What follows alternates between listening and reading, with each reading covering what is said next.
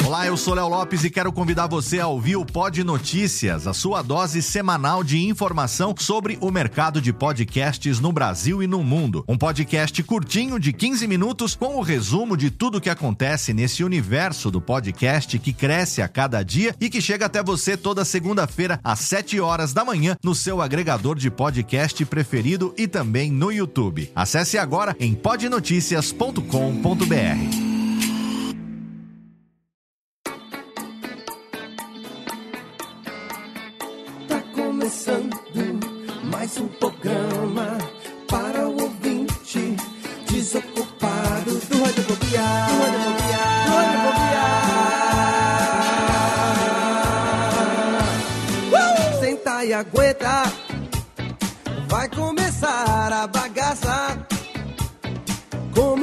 garbo elegância.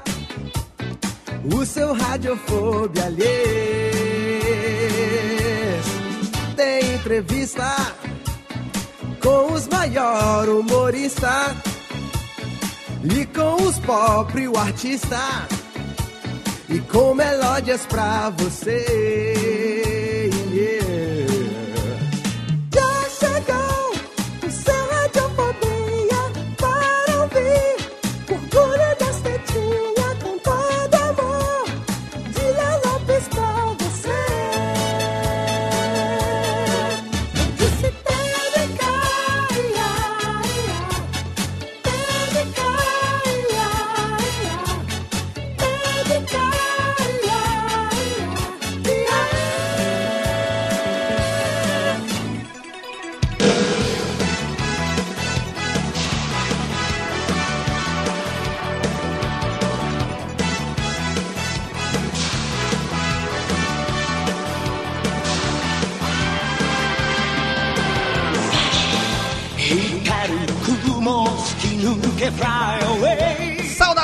Ouvinte desocupado, você do mundo inteiro que insiste em ouvir essa bagaça de programa. Sim, você me conhece, eu sou o seu amiguinho Léo Lopes e é com muito orgulho nas minhas tetas, é com os Kamehameha nas tetas que hoje eu trago pra você uma edição totalmente especial do seu Radiofobia. Aliás, Rubens e Jorge matam as palminhas. Porque nós estamos hoje em clima de Dragon Ball aqui. Olha, todos os mundos reunidos, os Super Saiyajins. Todo mundo de saia jeans, de, de calça fusô, de camisa de veludo. Porque nós estamos trazendo aqui o Radiofobia hoje totalmente fenomenal. Mais um programa da nossa série Profissionais da Dublagem, a nossa série Coração da Voz. E hoje nós vamos realizar o sonho aqui de falar com o cara que nós tivemos a honra de conhecer no finalzinho de 2016, lá na Comic Con. Eu fiquei tremendo que nem vara verde quando encontrei com ele. Eu que sou todo desbocado aqui, falo as merda lá, eu fiquei. Eu, eu realmente eu suei frio. Você que tava do meu lado ali, você viu como eu fiquei nervoso nesse dia, Thiago Fujiwara? Eu fiquei. É, boa noite, Léo. Tudo jóia? Tudo jóia. Agora sim, agora eu me acalmei, né? Passou um tempinho, agora eu Ah, já tô. mas eu que tô nervoso, Léo. E eu vou aproveitar o convidado de hoje Ah. pra convidar ele pro aniversário das meninas desse ano. Mas você vai querer Porque que. eu, Ah. eu quero só ouvir ele chegar e gritar pro pessoal: Quem quer bolo? só isso que eu quero, Léo. Olha, se, Não se precisa não, nem levar presente. se não rolar dele no aniversário, pelo menos a gente grava aqui depois. Você bota lá eu no. vou, vou tocar em loop. Vai ficar a festa inteira, vai tocar a mesma frase. Exatamente. As meninas já estão assistindo o desenho do Bob Esponja ou elas estão ainda na Peppa Pig? Como é que é? Não, elas, o Bob Esponja é o pai só que assiste. Elas É. estão assistindo uns menores. É, pra, pra criança coisinha mais boba, com Sim. música e tudo mais. Sim, como Mas se. elas daqui a um tempo vão acabar caindo pro, pro Simpsons, pro ó, um maluco no pedaço, to- todas aquelas dublagens gostosas que a gente tá acostumado, elas vão ter que se acostumar. É, elas vão ter que se acostumar com o Bob Esponja também, porque afinal de contas tem que entrar pro clu- clube dos amendobobos, senão não é. Fogo nos amendobobos e comer hambúrguer de siri. Exatamente. Temos aqui também diretamente de São Paulo ele que é muito fã, ainda mais agora que ele descobriu que o nosso convidado é fã de futebas. Ele tá aqui diretamente do Pelada na Net, o nosso príncipe negro do futebol, moleque, Vidani. Olá, Vidanias. Olá, Léo, muito bom dia. Estou muito feliz aqui, porque. Muito bom dia, eu nu- nunca falei essa frase assim, achei meio esquisito. Mas é, mas muito, o, muito o Thiago falou aí. boa noite pra quem tá ouvindo de noite, você falou bom dia pra quem tá ouvindo de dia. Tá certo, podcast. Pois é, aí. exatamente. Eu estou aqui sendo democrático. Exatamente, exatamente. E o nosso Mas convidado. eu quero dizer que eu tô aqui com um ídolo meu aí de Tá infância, vendo? provavelmente uma das primeiras vozes que eu realmente guardei na minha cabeça, eu que nasci nos anos 90 e, e cresci com o Goku me criando. Sim. Estou aí praticamente com uma figura paterna do meu lado. Olha, exatamente. Ainda mais agora que você descobriu que ele gosta de um futebol, já estende lá o convite pra ele ir lá no Peladinha. Já, estou pensou? abusando aqui da amizade, forçando Viu? essa amizade aí. Já pensou fazendo, perguntando pra ele assim, quem, quem que vai levar o Kamehameha da rodada? Olha que legal. Pois é, e lá ainda ele consegue pegar sete bolas de ouro. As sete bolas de ouro do dragão ainda, chama o Shenlong ali. Muito bem. Muito bem, estamos aqui também com ele, diretamente de Sorocaba, o menino do Pininho, aquele que avisa quando está pronto e que imita o Bob Esponja como ninguém. Olá, Chester. E aí, Léo, tudo certo? Tudo bem. Como é que você disse agora, a hora que eu perguntei se você estava pronto? Você falou o que mesmo no chat? Eu, eu estou pronto. Ai, meu Deus. Eu tô você- até com vergonha, Léo. Meu Bob Esponja aqui, ele tá, ele tá se esponjando pra dentro, sabe? Aham. De tanta vergonha do, do, do, do- do real que está aqui. Ah, mas a intenção é essa, é botar os integrantes aqui pra passar vergonha e honrar o Exatamente. convidado. Se não, se não for pra passar vergonha, eu nem vou. Nós vamos fazer no, é no, lema. no bloco final, a gente faz uma sessão desafio com Bob Esponja com todo mundo. O que que você acha? Oi, vai ser demais, hein? Porque Quero eu tenho Ansioso pelo do Palota. Exatamente! Exatamente, porque nenhuma imitação será tanto quanto a dele, Pedro Opalota. Tudo bom, Léo? É que Tudo, tá? tudo jóia, cara. Você treinou o Bob Esponja pro programa de hoje ou não? Ah, treinei um pouquinho, né, Caio? Mas você sabe que vai ser aquela lástima de sempre, né? Mas é, a gente já vem esperando isso mesmo, Pedro. É, a expectativa é toda essa. Você também, Pedro, que eu sei que é, também teve a influência de Vitinho aí com o nosso convidado de hoje, hein? Nossa, muito, muito. Cresci é, assistindo Dragon Ball em loop no Cartoon Network, mesmo quando repetia depois que acabava os episódios que tinha no Brasil. Então, e você sabe que acompanhei a carreira. A carreira dele Muito é tão dele. profícua, digamos assim, né? Pra usar uma palavra difícil, que mesmo a minha esposa, minha mulher, Dona Luciana, que não é uma nerd como nós, não é a menina dos anime, dos desenhos animados e tal, ela não tira também a voz do nosso querido convidado de hoje da cabeça, porque é o dia inteiro com Bud Valastro, ela com Cake Boss. É o dia inteiro, cara. Eu falei, hoje eu falei, você sabia que eu vou entrevistar ele? Quem? O Bud? Eu falei, não, o Wendel, que faz a voz dele. Mas é A- como a se fosse. diversão- É. A minha diversão é ficar ó, caçando a voz do, do Wendell e a voz do Briggs em todo quanto é tipo de filme e Ah, sim. programa, e você vai achando, catando as vozes, ó, é o Briggs, ó, é o Wendell. Aí a Exatamente. Catarina aqui, por exemplo, fala, como você sabe? Eu, Pô, porque eu, eu caço a voz. A voz desses caras é muito clássica, assim. então a Temos, gente- temos, um, temos um Sherlock Holmes aqui. Né?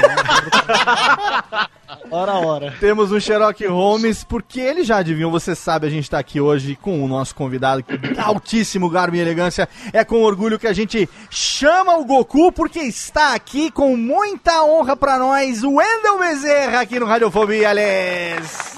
Aê! Que E legal! aí, galera? Valeu, obrigado pelo convite. Prazer enorme aqui estar nesse papo maluco e gostoso aqui. Fico muito honrado e, e- e- e feliz né, de, de- de- de ter essa oportunidade aqui de estar com vocês, por onde passaram né, figuras emblemáticas e vozes marcantes. É bom estar, estar junto dessa galera. O Wendel, eu não vou mentir pra você, quando eu concebi o Radiofobia lá nos idos de 2009, eu tenho aqui comigo guardado, aqui mesmo, na frente do computador aqui tem uma, uma prateleirazinha, e eu tenho um caderno onde eu fiz uma lista, caneta mesmo, de quem eram as pessoas, a quais eram as vozes, eu que sempre fui apaixonado por dublagem, né? Que eu gostaria de ter aqui a honra de entrevistar no Radiofobia. Dos dubladores que eu tenho na lista aqui, você é o terceiro da lista, lá de 2009, que eu coloquei e falei: um dia eu vou conversar com o Wendel Bezerra na nossa série O Coração da Voz. E hoje, nove anos depois, quase nove anos depois, estamos aqui realizando esse sonho, cara. É muito legal pra nós. E, e quem são o primeiro e o segundo? O primeiro era um que ainda não esteve aqui com a gente, que é o Márcio Seixas. E a gente ainda não teve oportunidade de conversar com ele, mas ainda teremos. E o segundo foi o primeiro dublador a ser entrevistado por nós, que foi o Guilherme Briggs, que hoje é habituê aqui da casa, figurinha carimbada aqui da Radiofobia. E- Então tá perdoado, tudo bem o terceiro. Porque aí eu fui anotando, né, quem eram os dubladores que eu queria entrevistar e tal. Aí tem alguns que apareceram depois na lista, que a gente teve a oportunidade de conversar antes. Mas agora a gente se conheceu aí em Comic Con. Quero deixar aqui um agradecimento especial ao nosso amigão do peito, Júnior Nanete, que foi quem fez a interlocução, olha que bonito, com o Wendel lá no meio daquela bagunça Léo- da Comic Con. O Léo ficou parecendo o urso do pica-pau. Eu fiquei, cara, eu, lá, eu fiquei doidinho. Olha, o Léo, é, realmente, ele é um dos caras mais articulados que eu conheço. E o bicho ficou bobo, mas bobo, não sabia nem onde olhava. Eu ficava me repetindo né, as frases, né? Ficava louco. Né? Eu sou o Léo Lopes, eu sou o Léo Lopes. Léo Lopes. Não, porque a gente tem um podcast, sabe o que é podcast? Barbosa, o Barbosa. É Barbosa. Barbosa. Exatamente. Barbosa. Agora vamos começar então, antes de chamar aqui a viradinha da vinheta. Eu só quero perguntar pra ele, o nosso convidado de hoje. Afinal de contas, você está pronto ou não está? Tão, tão, tão. Vamos lá então, Térica, vira a vinhetinha. posso dormir já, posso dormir. Já pode dormir aí você. Vamos lá, Radiofobia com Wendel Bezerra hoje.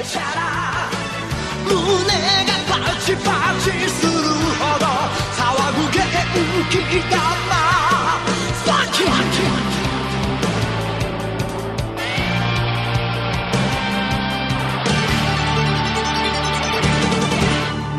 おやつでおやつでコンですアルフォビアルフォビアルフォビ Are you ready kids? Aye aye Captain I can't hear you Aye aye Captain Oh Who lives in a pineapple under the sea? SpongeBob SquarePants Absorbent Radiofobia, tamo aqui, olha que delícia, com o tema dos Ponges Bobs. Eu, eu devia ter pego em português, mas a técnica tá meio retardada hoje aqui.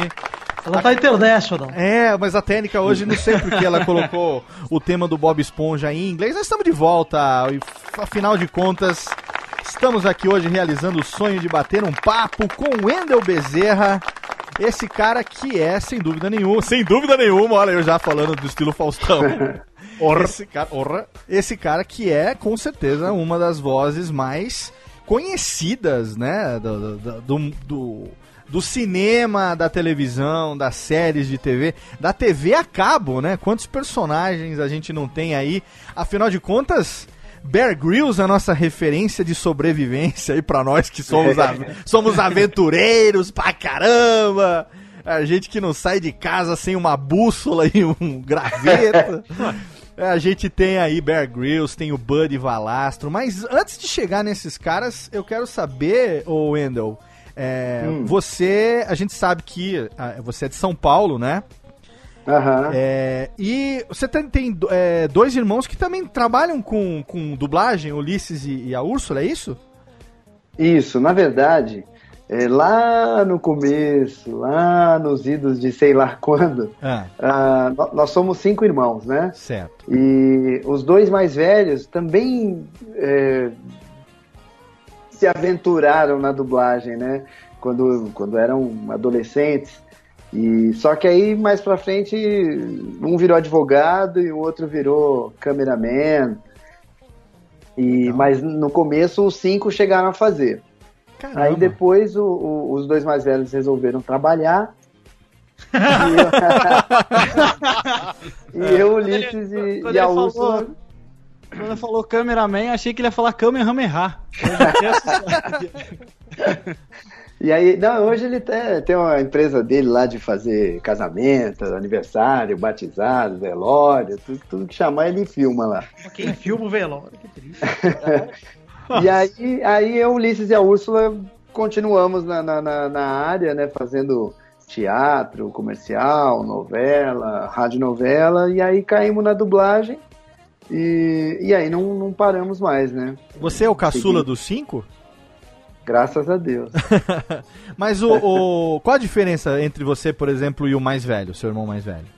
Dez anos. 10 anos, puta, é uma diferença considerável, né? É, mas é, É. pra cinco filhos É, até que dois em dois- ok, de é, boa, né? dois em de dois anos, Dois, né? três anos pra cada um. É, assim. é mais uma ou menos respirada isso. e volta pro... Mas da onde que veio essa, essa influência, digamos assim, essa paixão aí por, por atuação em geral? Porque, é, segundo nossas pesquisas aqui, nossa análise da nossa pauta, você começou bem cedo, com 4 anos de idade, já fazendo teatro, se eu não me engano. Você contracenou com a Bibi Ferreira, cara. É, eu, eu dei- eu sempre dei muita sorte assim na, na, na- na minha carreira. Ah, foi, Mas eu é- estreiei como filho da Bibi Ferreira numa peça onde o meu irmão Ulisses foi chamado para fazer. E aí chegou lá, eram dois filhos, não era um só, eram dois. É. E aí minha mãe falou, né, ó, eu tenho um pequenininho aqui, né, que se vocês quiserem. Aí tinha que falar duas falinhas, né? Eu falei, era Mamãe, estamos com fome e queremos comer. E a outra fala era foi a mamãe que mandou. E, e aí eu falei. A sua mãe, Wendel, ou seu pai eram do, do ramo também? Não, não, nada a ver. Ah, os meus pais são, são nordestinos, né? E vieram para São Paulo. E, e o mais velho nasceu lá em Fortaleza. Aí eles vieram para São Paulo. E aí, ah, numa dessas coisas da vida, ah, minha mãe foi com eles num programa infantil, desses de, de que as crianças ficam ali no, no cenário mesmo, sabe? Senta lá, Cláudia, senta Aham. lá. Isso, Tipo isso. exatamente. Aí, o meu irmão, o, o que hoje é advogado, fez umas palhaçadas lá, participou, interagiu e tal, não sei o quê. E os caras gostaram. Aí entraram em contato no dia seguinte com a minha mãe. E aí ela falou: Puta, ferrou, né, cara? Ele que- fez alguma merda lá. Vou ter que, vou ter que ir lá pra pagar alguma coisa que ele quebrou. E aí chegou lá, não, falou, pô, a gente gostou muito do teu filho, ele é engraçado, espontâneo e tal, não sei o quê, a gente queria que ele passasse a fazer parte do programa. E aí começou. Começou, aí TV Tupi, aí foi, foi nascendo o filho e foi entrando meio que por osmose, assim, na.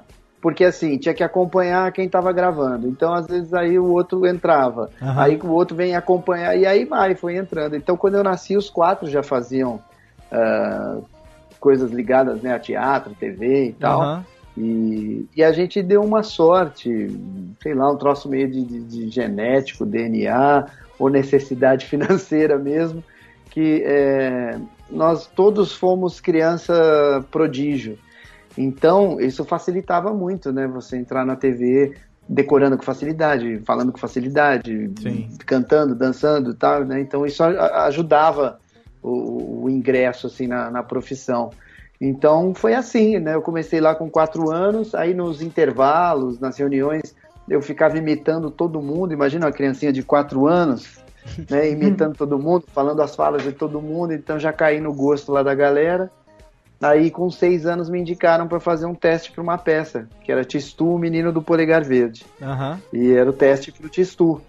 E, e aí era um personagem de verdade, né? O Tistu não saía de cena, era o protagonista, cantava e dançava. Então era realmente o, o- o protagonista de uma peça, né? Sim. Ele não saía de cena. E, e aí com seis anos eu fiz essa peça, né? Com tipo 25, 30 pessoas no elenco e eu era o protagonista e eu segurava o espetáculo, sabe? Que É, legal. com, com. Como é que se diz?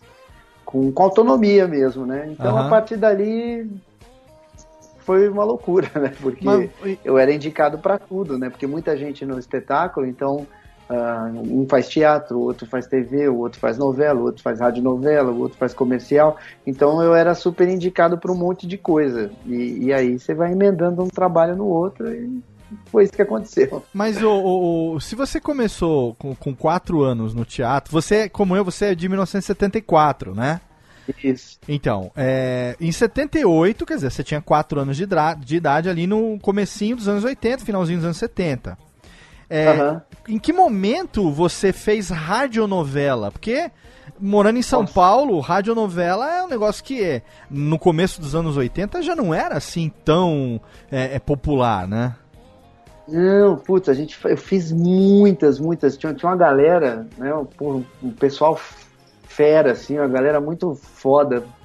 É, pode falar a palavra? Não, Ah, Claro, foda-se. claro. Ah, que se foda. Eu vou me assustar um pouco com o Goku falando palavrão, mas enfim, pau no cu da Tite, aquela vagabunda. Aí é, teve um- uma época, É. tinha uma produtora aqui em São Paulo, Nego extrapola grande, aqui, e, e eles trabalhavam, é, um cliente deles era a GC Lever, Ah, né, tá. que tem porra, trocentos mil produtos. E a GC Lever gravava várias é, radionovelas e passava no interior de São Paulo, Ah. em Minas, enfim, passava em, em locais mais ah, mais rurais, não sei se é essa palavra. Sim, sim, não, não no no, centro, né? inteiro. Aham, aham. E aí o- o- os produtos da GC Lever entravam nos comerciais, né? Ah, entendi. Mas era nossa, cara, era um projeto putz, demais, demais. E, o, e eu fazia direto, tinha muitas, tinha muitas radionovelas. E, e tinham poucas crianças, né? Então é, eu fazia bastante. É, porque teve uma época legal que, não só na TV, como no rádio também, geralmente era a mulher que fazia a voz de criança, né? Isso, é. Eu acho até que durante uma época aí devem ter jogado alguma praga em mim, porque quando eu comecei a dublar mais assim, pra valer ali a partir dos 18 anos, 9 anos, Aham. eu, porra, eu, eu tirei o emprego de muita gente, Pois é. porque, é, obviamente, preferiam uma voz verdadeira, né, de criança, a uma Sim. voz caricata de mulher. Então, normalmente, os filmes eu fazia o garoto protagonista e as mulheres faziam os outros, né? Aham. Então, pô, elas deviam me odiar no começo. Ô, Wendel, não te atrapalhou a infância? Você desde pequeno já tá fazendo isso? Você conseguia brincar, ter uma infância normal? Ou desde pequeno você, você e tua família já focaram em carreira mesmo? Ah, eu sofri muito. Não, mentira. É, não, cara, puta, foi demais. É claro que vai de pessoa para pessoa, é, mas eu gostava muito. E, e- e- na verdade, eu acho até que a minha infância foi muito melhor que a de todos os meus amigos. Porque eu jogava bola, enfim, fazia todas essas coisas que, que criança faz. Mas eventualmente eu tinha esses compromissos, né? Então eu tinha espetáculo no fim de semana, ah, às vezes passava a tarde toda da semana inteira lá fazendo uma rádio novela e tal. Mas era muito, muito divertido, assim, né? É, é, você imagina você, uma criança aí de 6, 7, 8 anos, mas como, como eu falei pra vocês, né? Eu era garoto prodígio e tal, não sei o quê, então era como se eu tivesse um pouco mais. Então eu vivia ali dentro daqueles papos de adulto, aquelas Tipo a brincadeiras. Maísa, tipo a Maísa, que já era grande desde Maísa, velho. Eu- Que comparação, hein? Não, mas é porque Então a era pergunta do Thiago, do jeito que ele fez, do jeito que o Thiago fez a pergunta, parecia, sei lá, que era tipo o Jackson 5, assim, sabe? Que... Trabalha, É, sendo explorado pelo pai, não teve infância. vai trabalhar. É, É, porque tem muito assim que às vezes os pais se realizam nos filhos, né? Então tem umas paradas que assim, se o pai não conseguiu, ele vai forçar o filho. Mas no seu caso, foi um negócio muito natural, né? Sua mãe não tava esperando isso. Tem criança, cara, que a gente vê às vezes assim, que os pais param de trabalhar pra ficar levando a criança pra lá e pra cá, moleque trabalhando das 14 até as 22, 23 horas. é, a gente não curte isso muito não, assim, vê um pouco Ho- com hoje em dia- olhos. Hoje em dia já tem pai parando de trabalhar pro filho virar youtuber, pô. Pô, e o Pitinho Pio, gente? Ah, o Pitinho Pio. Pitinho Pio. Mas pra mim era, era muito legal. Eu, eu costumava dizer que a dublagem era o meu videogame. Ah, que Tipo, legal. eu me divertia tentando encaixar aquelas palavras ali naquela boca, sabe, naquele ritmo e tal. Ah, sem contar esse, esse universo que eu vivia, que os meus amigos não viviam, né? Que era de, de conversa de adulto, brincadeira, ah, sacanagem, Sacanagem. ironia, sabe? Esse tipo de coisa era muito divertido. E as pessoas me respeitavam muito, assim, os adultos, sabe? Eh, Não eram.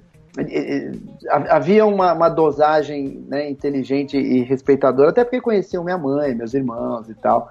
Né? Era, a gente era visto como profissional mesmo, né? E não como ah, criancinha brincando de trabalhar, né? Então, e, e me enriqueceu muito, assim, com, com vocabulário, com ah, conhecimentos gerais. Então, porra, na escola eu levava de braçada a escola, né? Porque pra mim era tudo um pouco mais fácil. porque eu tinha um vocabulário melhor, eh, eh, como, sei lá, eu lido com, com vários filmes, várias novelas, vários comerciais, na hora de fazer uma redação, minha cabeça tá cheia de informação, né, o meu universo era bem mais rico que, que das crianças da minha idade. Então, pra mim, putz, foi ótimo. E ajudava especialmente com as menininhas. Ah, aí Aí sim. é que tem o ponto, né? Ah, Claro. Mas, mas ô Wendel, com que idade propriamente você começou a fazer dublagem? Porque a gente é, tem uma associação é, mais comum da sua voz nesses personagens que a gente brincou até agora e tal, como adulto, né? Quando, quando você era moleque, com que idade que você começou a dublar e quais, quais foram os primeiros trabalhos que você começou a fazer? Como que a sua carreira focou, é, mudou no caso do teatro para radionovela e, e a dublagem? Como é que começou isso? Ah, eu lembro de ter dublado uma vez na onde hoje é o, o SBT, aquele complexo lá, né? Eh, Antigamente tinha alguma coisa lá, eu era muito criança, então eu não, não, não lembro, mas eu lembro de um dia ter ido dublar lá uma cena de alguma série que tinha um macaco, era uma, uma série do SBT. Você dublou o E- macaco. Não, isso foi depois, né, com o Goku. É o Goku, pô. É, Oi, eu sou um macaco. Nossa. Aí eu, eu- nessa época aí, nessa vez, eu não sabia ler. Então eu lembro que falaram pra mim, ó, quando a moleque aparecer ali, você fala tal coisa. Então, eh, na verdade, meu primeiro registro de ter dublado alguma coisa, eu não sabia ler. Então eu devia ter uns 5, 6 anos por aí, alguma coisa assim.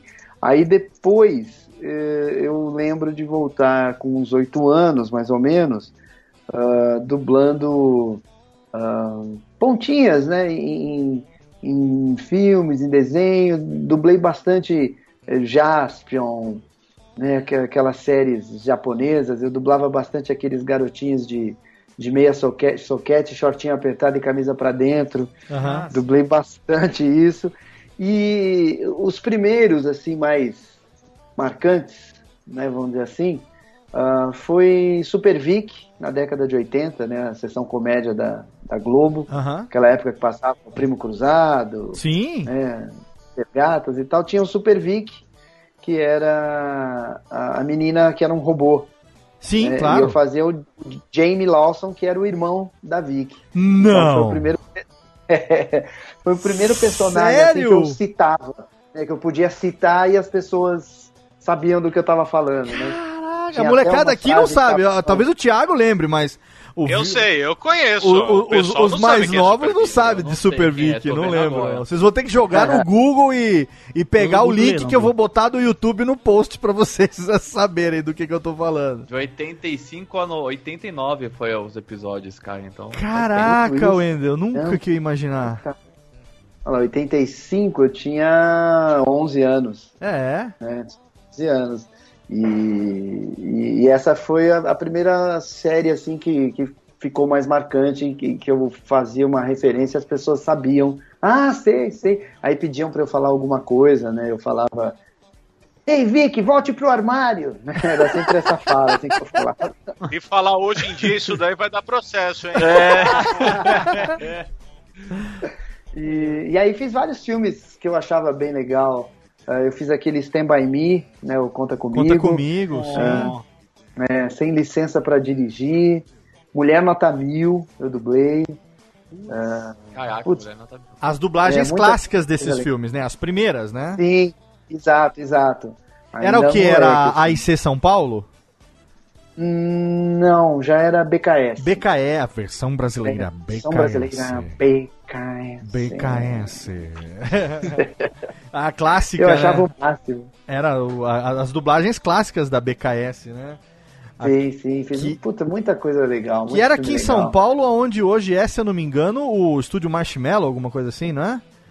Não, a, a AIC AIC é, É. onde era. É, onde, onde é a BKS. onde é a BKS. a minha diversão, a minha diversão quando eu era pequeno era ficar tentando adivinhar quando começava um filme, aí eu ficava, É. versão brasileira Alamo. Ai, não, não, não era. Herbert era Richards. VHS, Alamo era era- dos japoneses. Tudo japonês era da Alamo. Alamo. Ah, né? é. É verdade, é, teve uma época que tinha um monte lá mesmo. Vocês não vão lembrar, vocês não vão lembrar dos desenhos da Hanna-Barbera que tinha uma abertura que falava assim: "Numa versão brasileira, Odil Fono Brasil". Vocês não vão lembrar. Nossa. Nossa, esse Nossa, é um essa nem eu lembrava. só- Odil Fono Bra... Odil Fono Brasil é das antigas. Essa daí é Tinha uma brincadeira que, que, que a gente fazia internamente, espero que isso não soe mal, ah, mas era uma, uma piada interna né, da, da dublagem, Aham. que a Marshmallow, né, uma época, tinha um, um diretor, um cara, putz, né, um cara fantástico, um cara demais, chamava Valdir de Oliveira, né, já, já faleceu.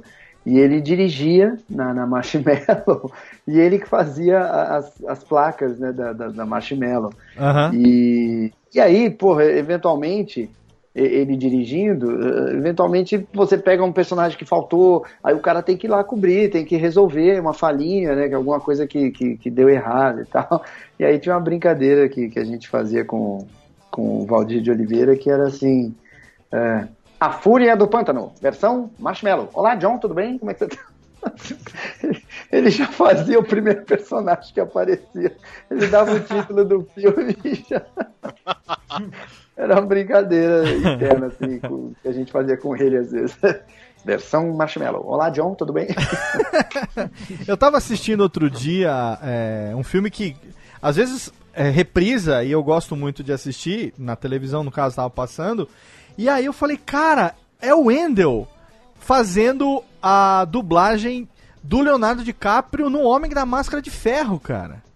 Eu dublei esse filme três vezes. Caraca, eu falei, não, acredito. Eu, eu lembro de ter visto esse filme milhões de vezes e nunca associei. Cara, eu nunca reparei também. Exatamente. Eu também. Faz Mas eu também foi uns também. 15 anos que eu não assisto esse filme também. Mas você dublou ele três vezes porque você dublou ele pra três mídias diferentes, não foi isso, não? Exato. ah, eu primeiro dublei para para home video, né? Teve um teste Aham. e escolheram minha voz.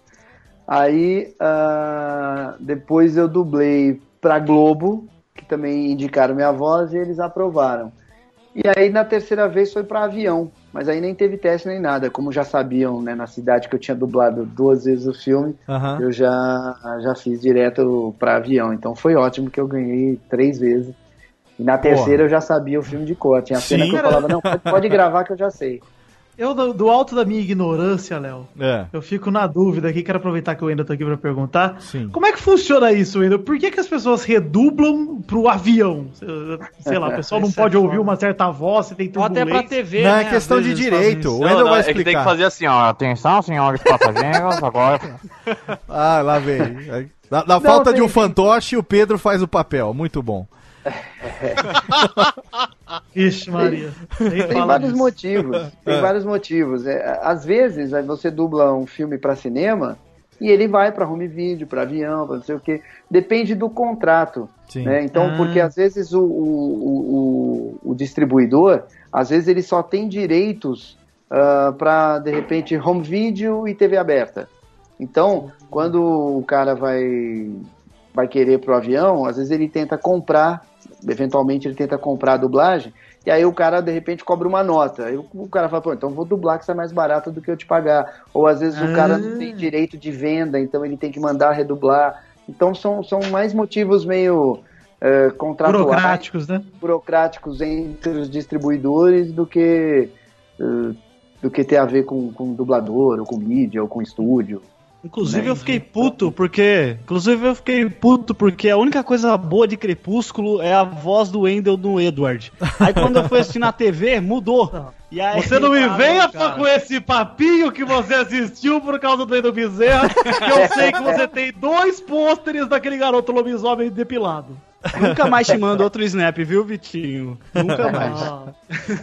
Ô, ô, Vitinho, agora acabou passando batido aqui. Você tinha uma, uma pergunta aí sobre um palavrão, não sei o que aí do, do, do Wendel no teatro? O que, que era que você tinha anotado aqui? ô?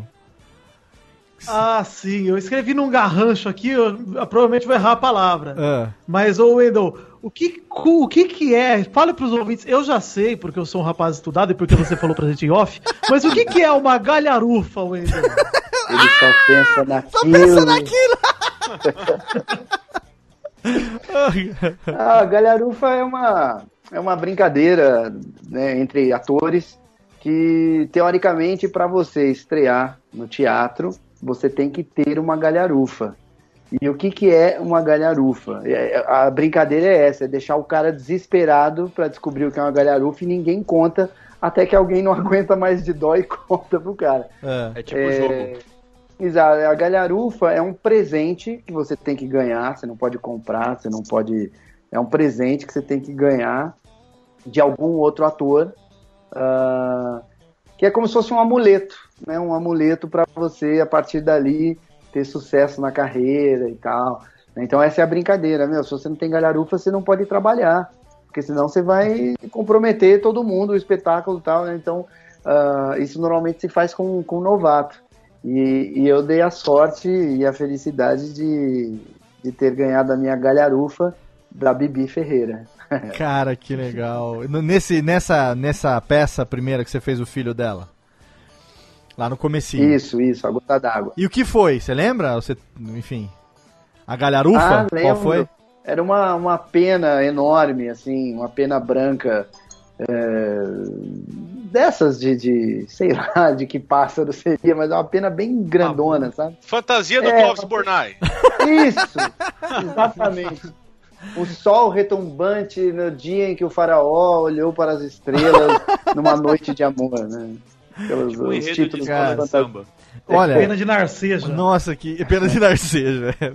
Eu tô, eu tô vendo aqui na, na- na relação de, de dublagens aqui, eu acabei de descobrir uma outra dublagem clássica do Wendell, que eu ouvi milhões de vezes, que é um dos filmes preferidos da minha vida. Eu tenho inclusive ele na minha, na- nos poucos que me restam da minha coleção física de DVD. E eu jamais imaginaria que é, teria sido o Wendell que fez a dublagem do Christian Slater no nome da Rosa, velho. Ah, é mesmo, cara. Puta, eu adorei fazer E o filme é de esse- esse 86, então, pô, você era molecão, tinha 12, 13 anos de idade. filme. É, exatamente. Cara, e, eu. e, porra, tem aquela cena lá que a mulher estupra ele praticamente. Sim, pô, se aquilo ali formou caráter de muitos adolescentes daquela época, pô. É, eu fiquei doidão ali gravando o negócio. Tem que entrar no personagem, né? Tem que Ela entrar no personagem. cena ali, eu vou te contar um negócio. Sabe o que, eu tava lembrando também outro dia? ah, outro dia não, ho- hoje, eh, preparando a pauta aqui. É, a sua dublagem do, do é, Sean Astin, né? O Sean, é, é Astin que se pronuncia Ah. o nome dele? Sean, A- Sim. é, que é o, o, o Sam do Sam. Senhor dos Anéis, o Sam, né? Exato. Então, mas a gente lembra, eu que sou, eu que sou adolescente dos anos 80, a minha memória mais tenra dele é como o Mike dos Goonies. Aham. E o interessante é que é o seguinte, quem fazia a dublagem dele nos Goonies era o Oberdan. E o Oberdan é mais velho que você. O Oberdan continua tendo a mesma voz que ele tinha em 1985. É engraçado isso. Ele é a mesma voz de moleque quando ele fazia A Gata Comeu ali na, na- na novela que ele fazia na Globo, né? A mesma Sim. vozinha de moleque, você encontra com o Oberdan, Oberdan Júnior, vou deixar o link no post, quem não conhece o Oberdan, vou botar uma foto dele antes e depois, é um dos que a gente quer também ter a honra de conversar. Oberdan, pra quem não sabe, ele faz a, ele é o boneco oficial, digamos assim, entre aspas, mas do Tintim, os, os desenhos do Tintim, a voz do, do, do, do Tintim, né, que tem inclusive na Netflix e tal, é o Oberdan, com 45 anos de idade, fazendo a voz daquele moleque. É barato, né, cara? E você. Wendel. É, é, fala, ô Thiago. O Thiago Depois cagou pra minha pergunta, né? O Thiago cagou pra minha pergunta, já deu um alt tab. Ô, é, foda-se o Tintim. É, foda-se o Tintim Beleza. Pergunta foi ruim mesmo, continua então, Thiago. Vai daí. Ah, desculpa, Alec. Eu tô empolgado também. Vai lá, vai lá, Thiagão. Vai lá, cara. Vai, Aproveita aproveita. seu último programa aí, vai lá. Aproveita. Já manda um tchau quando acaba a pergunta.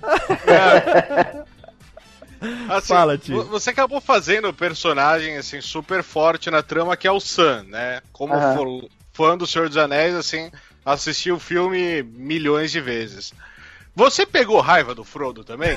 Porque, puta, meu, cada vez que eu assisto eu vejo que o Frodo é mais cuzão, cara. Se não fosse o Sam, o, o, o Frodo já tinha liberado aquele anel há muito tempo.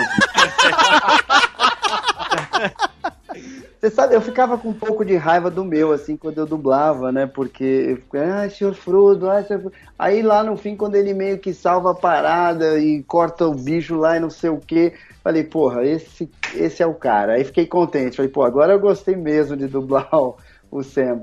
Mas é. Não, com certeza, o Sam é muito melhor que o Frodo. Eu fiquei feliz de, de ter. Porque, assim, você é meio fominha, assim, pra dublar, né? Então, eu não conhecia nada, super por fora, fui fazer o teste, fiz o teste pro Sam e, e peguei, né? Fui escolhido. Você achou que ele era protagonista, né? De Não, tanta eu- coisa que ele faz. No teste ali eu já fiquei sabendo que era o Frodo o protagonista. Eu fiquei meio puto. Falei, porra, eu vou fazer, não vou fazer teste pro protagonista, caramba. Mas aí no fim, é, é, pô, adorei o personagem. As vozes é, supostamente foram escolhidas pelo Peter Jackson ou pela equipe dele lá. Então, porra, é um puta motivo de, de orgulho, é, de, de, porra, de tesão mesmo, né? E, e o legal foi que, assim, a partir dali, eu dublei o Chaness em 500 mil filmes, assim.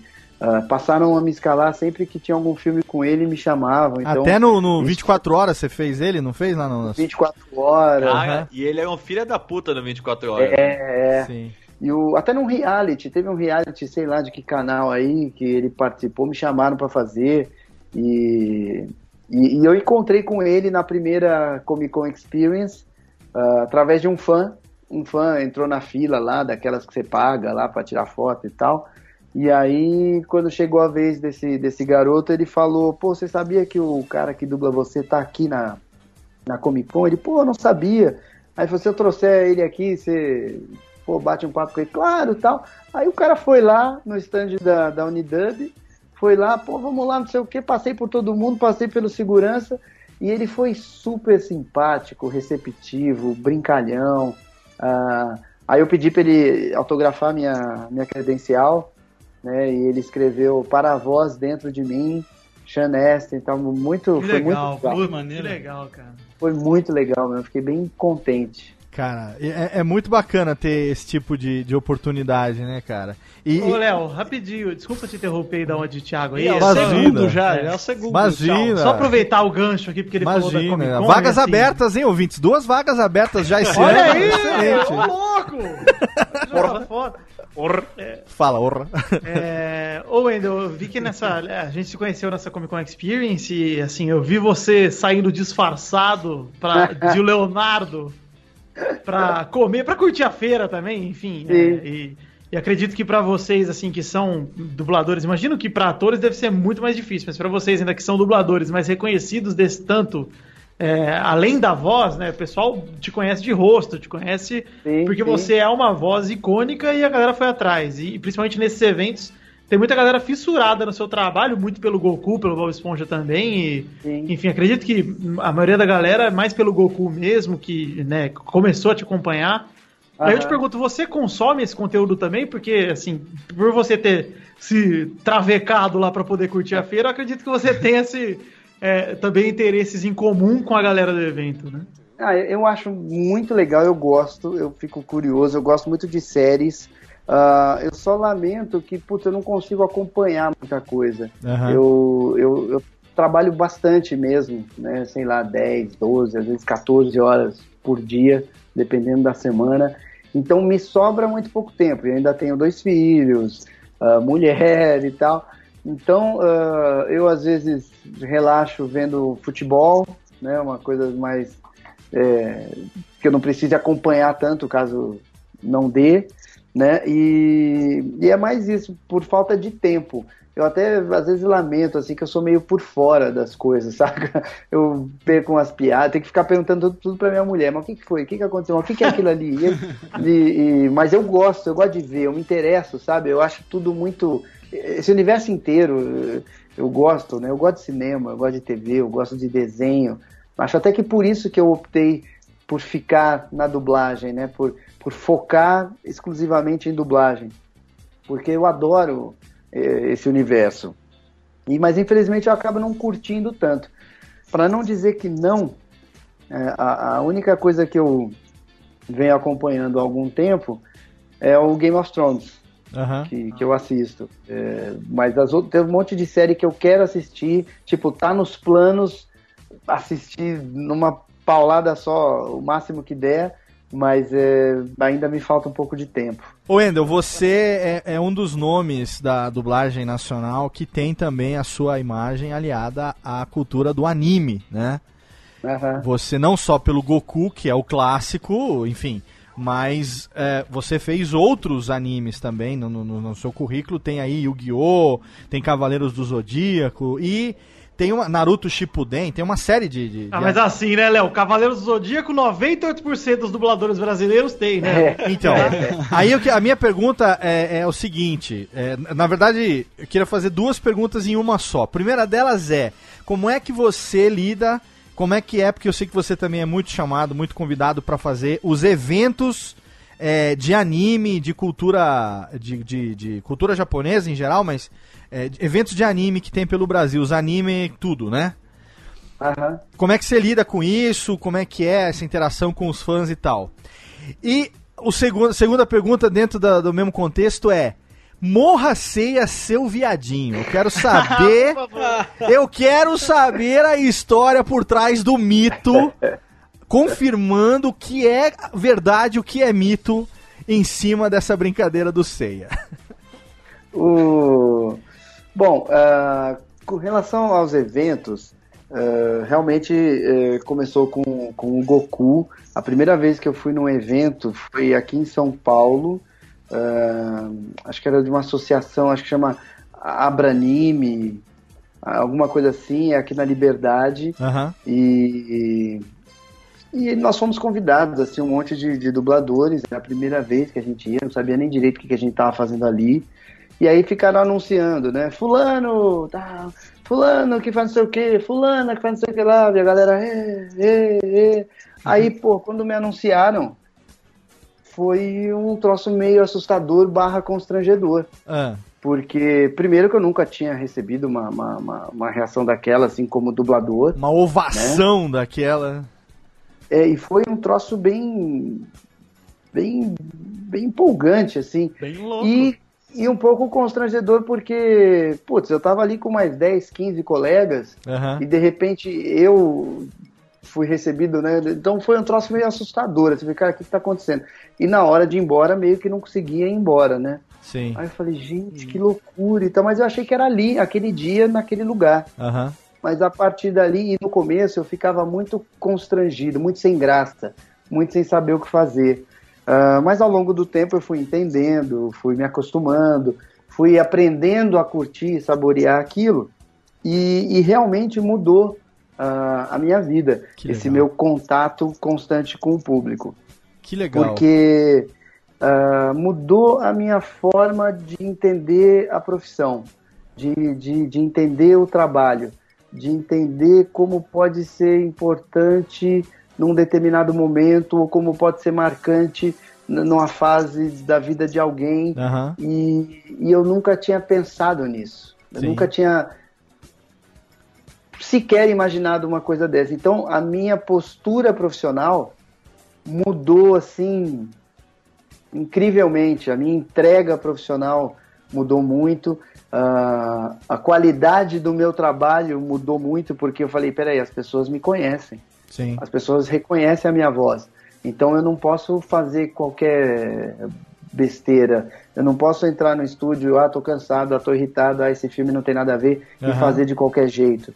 né? Então, e isso acabou se refletindo de muitas formas. Né? Então hoje eu tenho um curso de dublagem que é super é, bem sucedido e que é indicado por, por, por a maioria dos dubladores, todo mundo que, que, que faz, que já fez o curso lá indica para colegas, então é um curso de muito sucesso. Ah, o meu estúdio de dublagem, né, que é a Unidub, Aham. é, tipo, é, é super respeitado no meio e tem uma, um, um apreço muito grande pelos clientes. E tudo isso porque eu mudei a minha maneira de trabalhar, de entender e de lidar com a minha carreira, ah, e que isso nasceu e aconteceu por conta da minha relação com o público. Né? Então foi muito uma coisa que eu agradeço a Deus assim todos os dias, né, por, por, por ter tido a oportunidade de dublar esses personagens, por ter tido ah, estar no lugar certo na hora certa, pelo, pela sorte, boa sorte e, e- e o talento que ele me, me proporcionou, né? E, e como tudo isso ah, encaminhou a minha vida, né? O que, onde eu estou hoje, o que eu faço hoje, como funciona. Ah, isso jamais teria acontecido se não fosse o Goku e jamais teria acontecido se eu não tivesse participado de eventos, né? E, e eu tenho milhares de histórias emocionantes que eu vivi ou que eu ouvi ao longo desses anos e- e isso realmente mudou meu, meu meu entendimento sobre o trabalho, sobre a profissão, sobre os colegas, né? Enfim, foi muito bacana. Que você é, acha que essa época é uma época pré-internet ou você acha que a internet teve um papel fundamental nessa, nessa popularização? Porque eu encontrei lá na, na, na Comic Con também com colegas seus como o próprio Manolo e também tava, tava lá também o Serginho Cantu.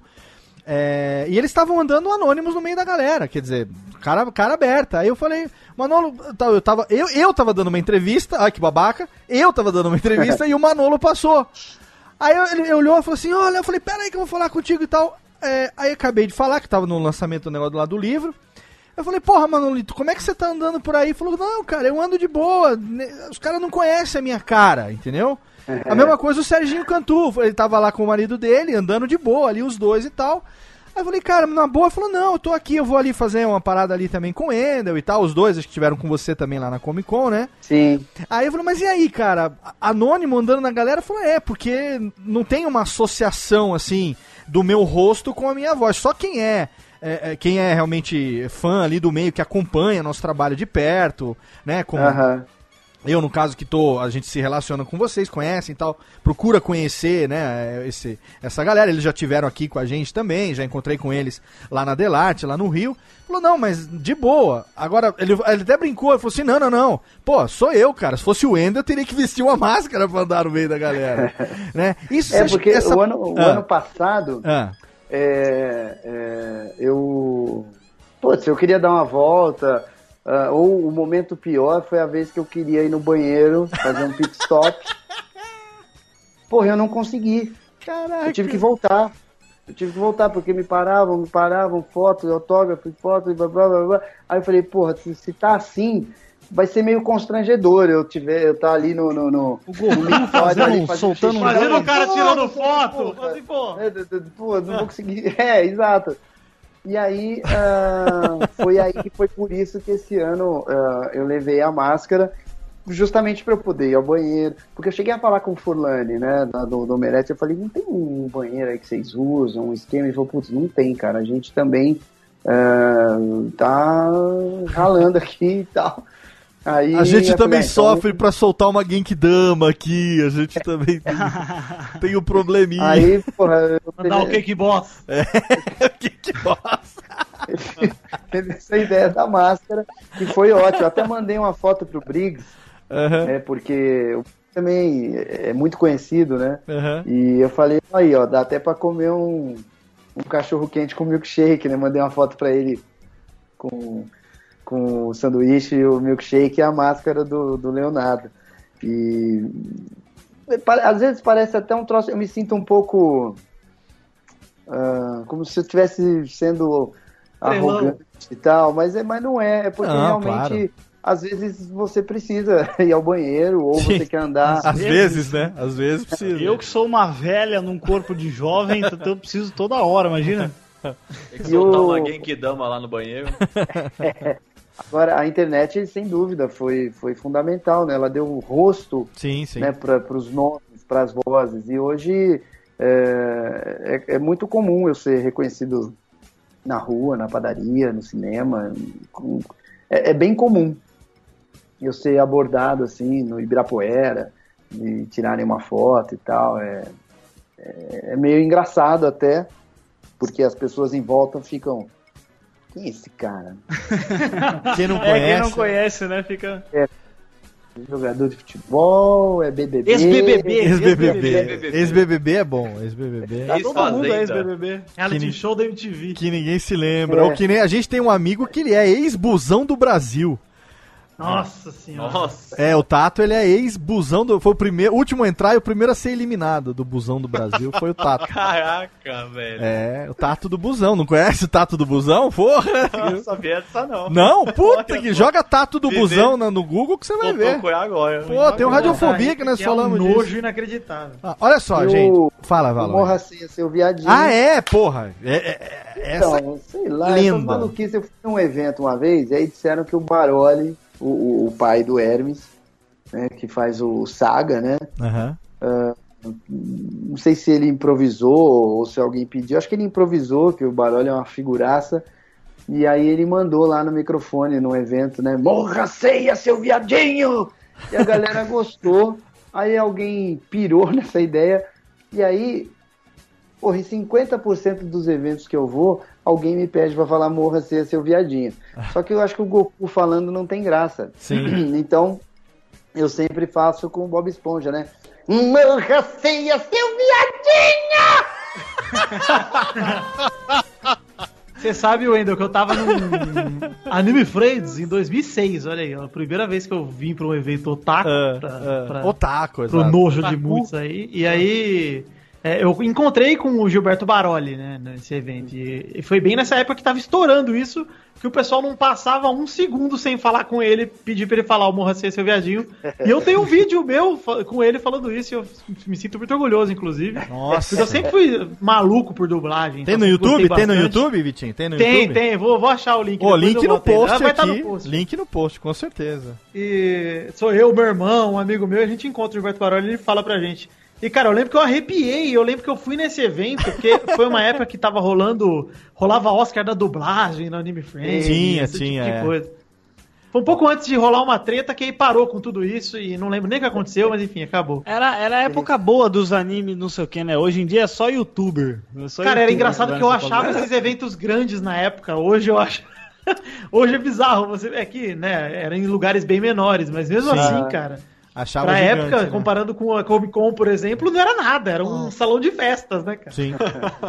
Exatamente. Olha só, vamos aqui rapidamente fazer o nosso intervalinho, porque, pra galera, afinal de contas, Goku também precisa fazer Genkidama. xixi. É, exato, exatamente. Goku também precisa fazer xixi. A gente vai fazer um intervalinho rapidinho e já já a gente volta com mais Wendel Bezerra no Radiofobia, Alex. Radiofobia. Radiofobia. E vamos rapidamente para a sessão de recadalhos desse nosso Radiofobia totalmente fenomenal, realizando aqui o sonho de conversar com o nosso ídolo Wendel Bezerra. Com certeza você conhece a voz do Wendel, né? Assim como nós, espero que você tenha se emocionado quando ouviu a voz dele logo na abertura do programa, mas se prepara porque ainda tem mais da metade do papo, são um pouco mais de duas horas de programa especialíssimo nesse nosso ano de aniversário do Radiofobia Técnica. Exatamente! O primeiro episódio do Radiofobia foi publicado no dia 1 de março de 2009 e nós estamos aqui no dia 6 de março de 2017 publicando esse episódio Radiofobia 207 com o Wendel Bezerra. Estamos aqui 8 anos e 207 programas. Tem mais do que 207, né? Porque tem alguns programas que tem episódio A e B e tal. Somando tudo, tem mais de 320 programas no feed só do Radiofobia, sem contar o Radiofobia Classics, sem contar também o Alotênica, mas o podcast O Radiofobia está nesse mês de março de 2017, completando oito anos no ar. Então, oficialmente, entramos agora no nono ano de atividades do Radiofobia e eu quero aqui agradecer a você, querido ouvinte, você que nos acompanha lá desde o começo. Eu sei que a gente ainda tem muitos ouvintes que nos acompanham desde 2009, desde o comecinho do Radiofobia,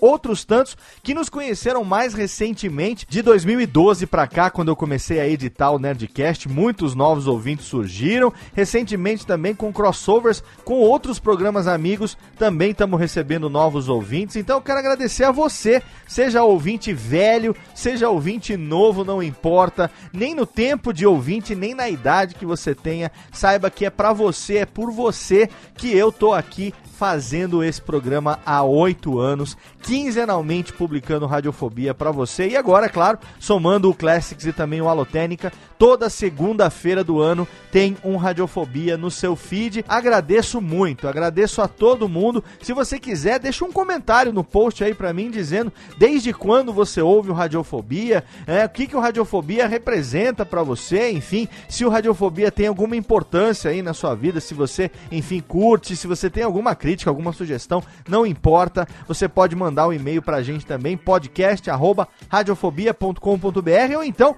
mais bacana ainda, é se você deixar um comentário no post, porque aí todo mundo vai poder ler e também poder interagir, fazer ali dos comentários do post um fórum pra gente poder trocar ideia. Deixa pra mim lá o seu comentário dizendo o que é que o Radiofobia representa pra você nesses oito anos, o que, que você mais curtiu, o que, que você mais gostou, a sua dica, a sua sugestão de convidado, enfim, eu quero agradecer muito. Tô muito feliz de estar celebrando esses oito anos com esse programa especialíssimo com o Wendel Bezerra e se prepara porque 2017 vai ser um ano fenomenal. Temos muitos convidados do mais alto gabardine que já gravaram conosco, os programas já estão prontos e convidados que nós ainda vamos gravar. Esse programa já está sendo excelente, né? Já tivemos um programa com Minuto de Silêncio, já tivemos um programa com Irineu Toledo, já tivemos um programa com Carlinhos Troll e Senhora Troll do Realidade Americana e agora vem o Wendel Bezerra para coroar os nossos oito anos. Então eu quero agradecer a você e agradecer também ao Wendel que esteve aqui conosco. Se prepara,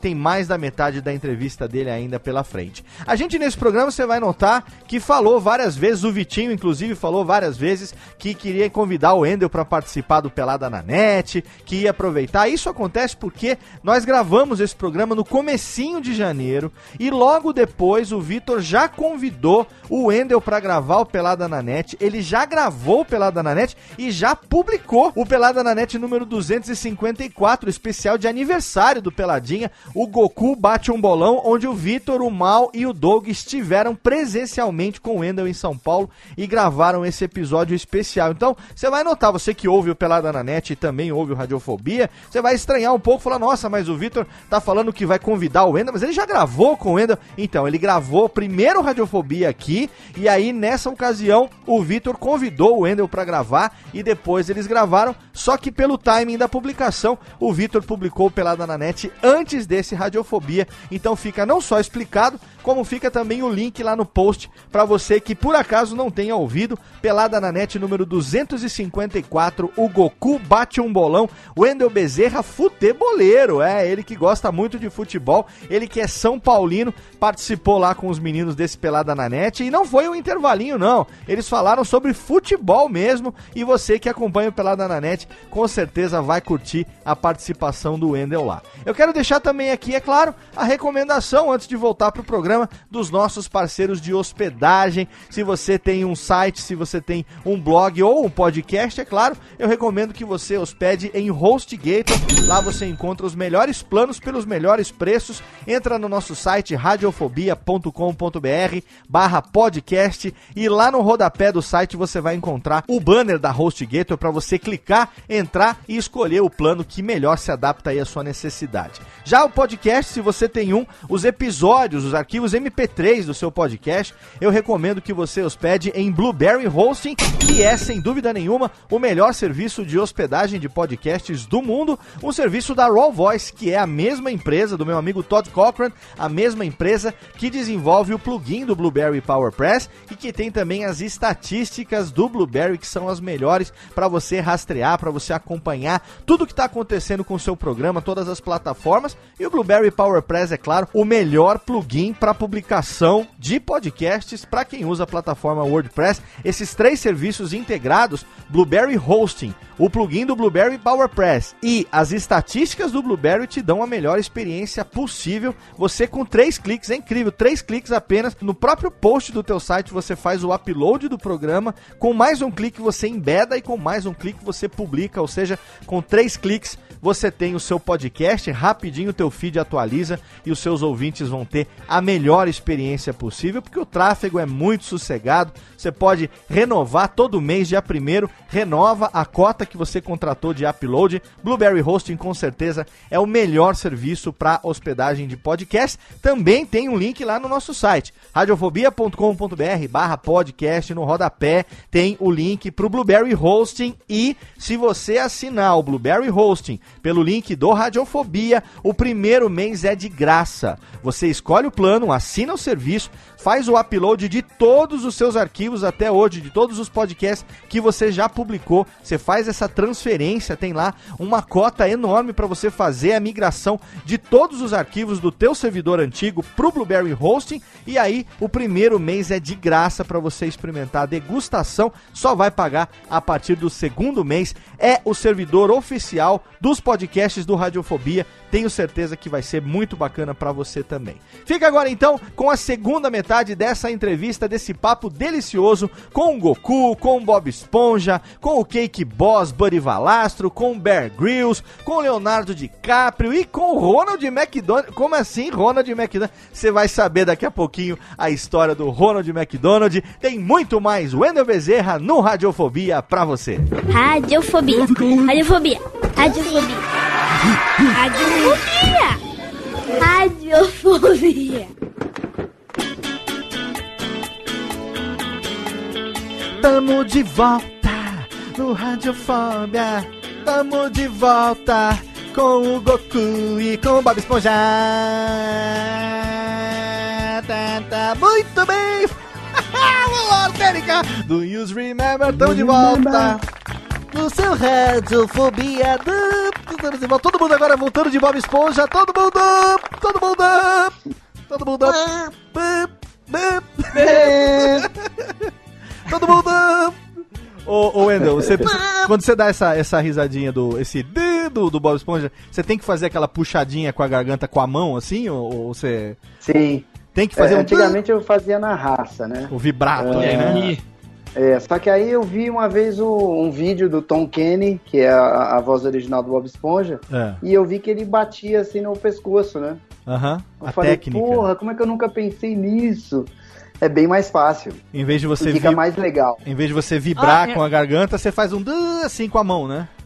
Ô, É, Wendel, inclusive, eu lembro, é, num desses animes, não sei o que, que teve aqui em Sorocaba também, veio o dublador, que eu não vou lembrar do nome dele agora, mas ele fez o Trunks, ele fazia o Yu-Gi-Oh! também. O Marcelo Campos. Isso, é. Aí ele contou do- da história é, do, do Bob Esponja que ele tava tentando pegar, né, o papel também. E aí foi na pegada que você deu a. que ele não tava conseguindo fazer, ele disse que daí você conseguiu por causa disso. Do Bob Esponja. É isso mesmo? Eu- ou se- será que é uma falsa memória minha? Não, não, pode ser. Assim, é que eu, a gente nunca conversou sobre isso, eu e o Marcelo, né? Então eu tô ouvindo pela primeira vez. Olha aí. Ah, na verdade, é, essa série foi para Alamo, né? E aí ah, a Angélica, que era a coordenadora, ela estava assistindo para fazer o casting para o teste, né? do- do- Uhum. dos personagens principais.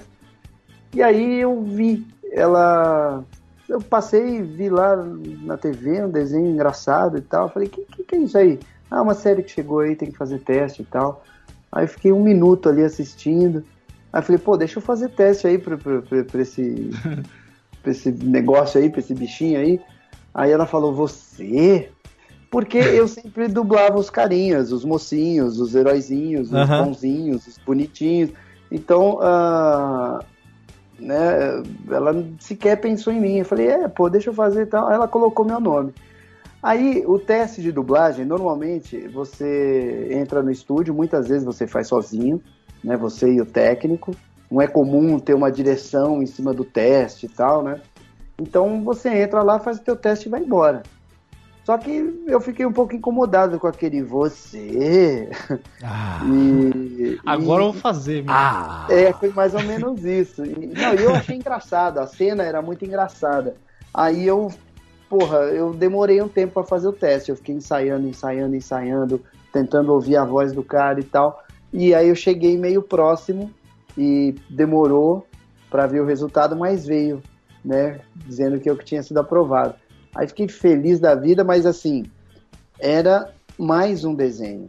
Você não Ninguém imaginava. É. que ia ser sucesso. Aham. Era mais um desenho, desses que você faz teste, pega, grava e tal. Né, Ninguém imaginava, nem o, nem o próprio canal não sabia que ia É, e na época, os, de- os desenhos, pelo menos que eu lembro da época que eram é, fissurados, a galera era fissurada, era do Cartoon, não era da Nickelodeon, né? Era a época dos Cartoon é. Cartoons forte. E aí, ah, se você ouvir a primeira, a segunda temporada e ouvir hoje, vocês vão ver que a voz é diferente. É bem diferente, é. Porque no começo eu ficava bem preso, assim, tentando imitar ao máximo ali o cara e tal.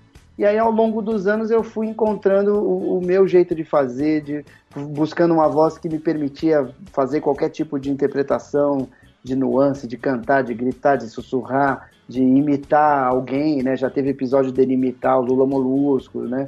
Então, ao longo do tempo, eu fui encontrando o, É o dia o do contra. Esponja. e, e aí foi isso.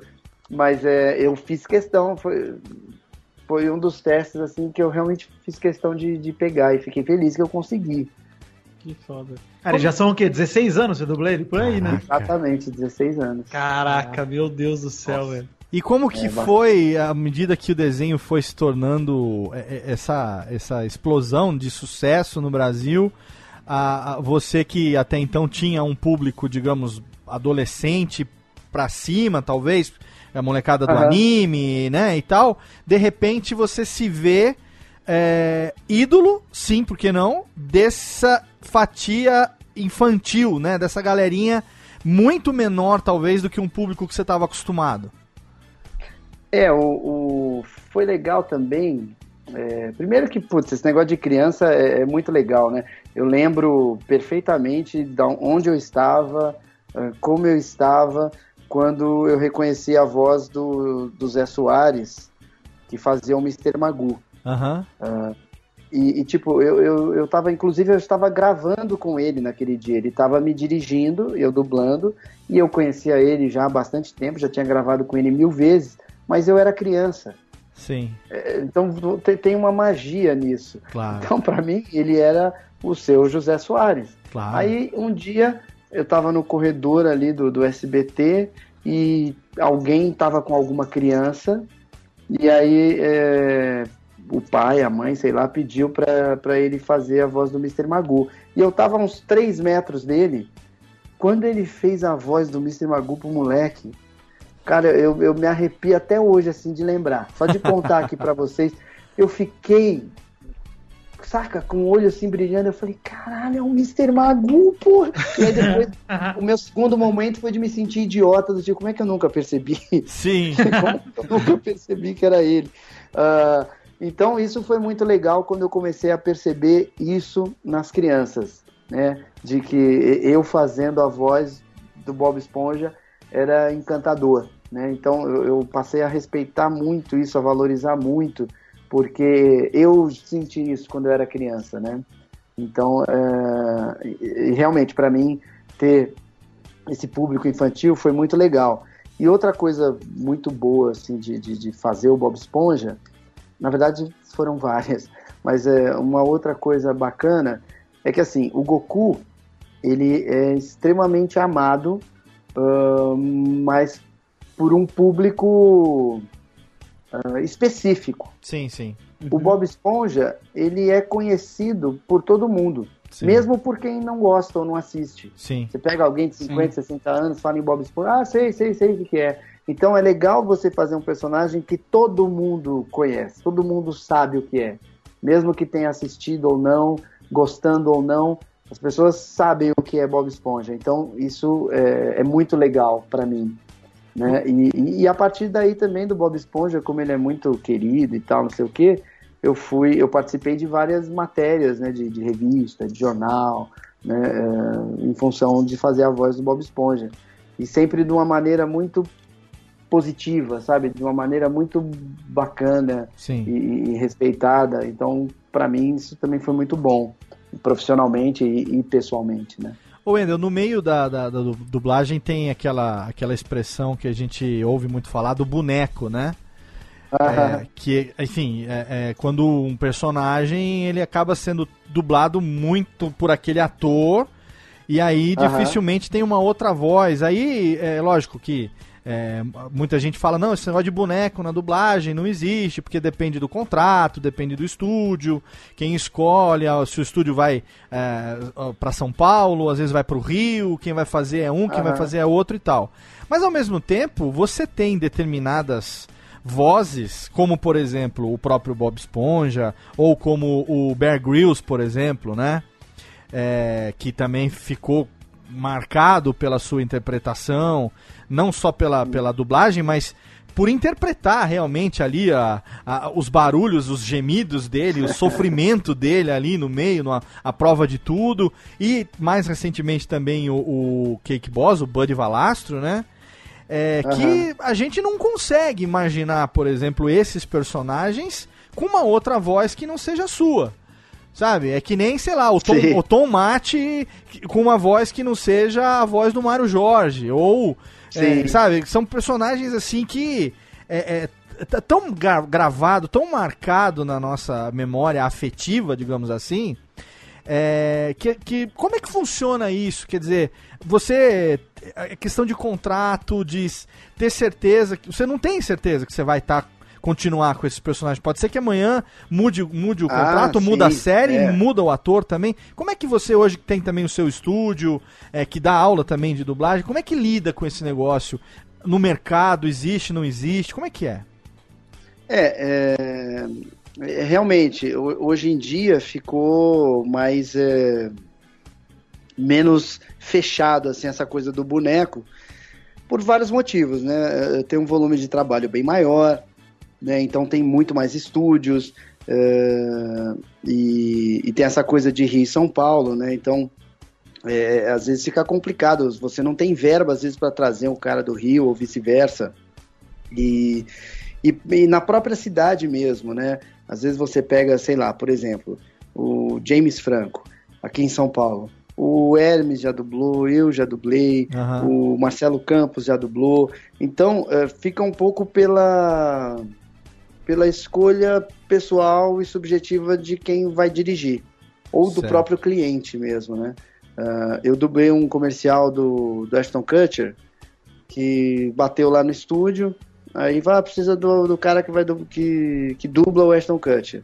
Aí eu falei pra eles, olha, é o mesmo caso. Eu falei, olha, quem você quer? Qual Porque deles, né? Já du- eu dublei no Efeito Borboleta e em De Repente Amor. O, o Hermes fez em outros filmes. ah, e o Marcelo Campos fazia naquela Seventh Show, The Seventh Show Aham. né? Falei, então, putz, é, me diz qual voz você quer. Aí a mulher falou, ah, peraí. Aí entrou em contato lá com o cliente, falou, ah, eu quero a voz do De Repente Amor. Aí eu falei, yes! que fui eu. Mas assim, você vê, não, não, não, não chega a ter um, um martelo batido com relação né, a, Aham. a, a quem dubla o Ashton Kutcher. Isso acontece tanto em São Paulo quanto no Rio, porque é, é, esse volume enorme de trabalho, essa questão de que você comentou, tem estúdios que não querem trabalhar com tal dublador, assim como tem dublador que não quer trabalhar em tal estúdio, né, e eventualmente o filme cai lá, então certamente vai ser outra voz. Sim. E, e tem e, e- e- algumas vozes que ficaram muito marcadas, na verdade, é porque ah, antigamente a, a Herbert Richards eh, fazia praticamente toda a, a programação da Globo. Aham, é. E a Globo sempre foi o canal com maior audiência, né, disparada Sim, né, sim. no, no Brasil. Então, por conta disso, aquelas vozes ficaram mais marcadas em determinados atores. Né? Se, se fosse o contrário, né, se de repente a Globo trabalhasse mais com São Paulo, seriam determinadas vozes paulistas e tal. Mas é, é, isso, mas isso também mudou bastante, né? Com, com essa expansão de on demand, Netflix, Aham. né, trocentos canais, home video, né, e o volume de trabalho ter crescido muito, isso se ah, pulverizou um pouco, né, e, e dificultou um pouco essa manutenção de, de bonecos.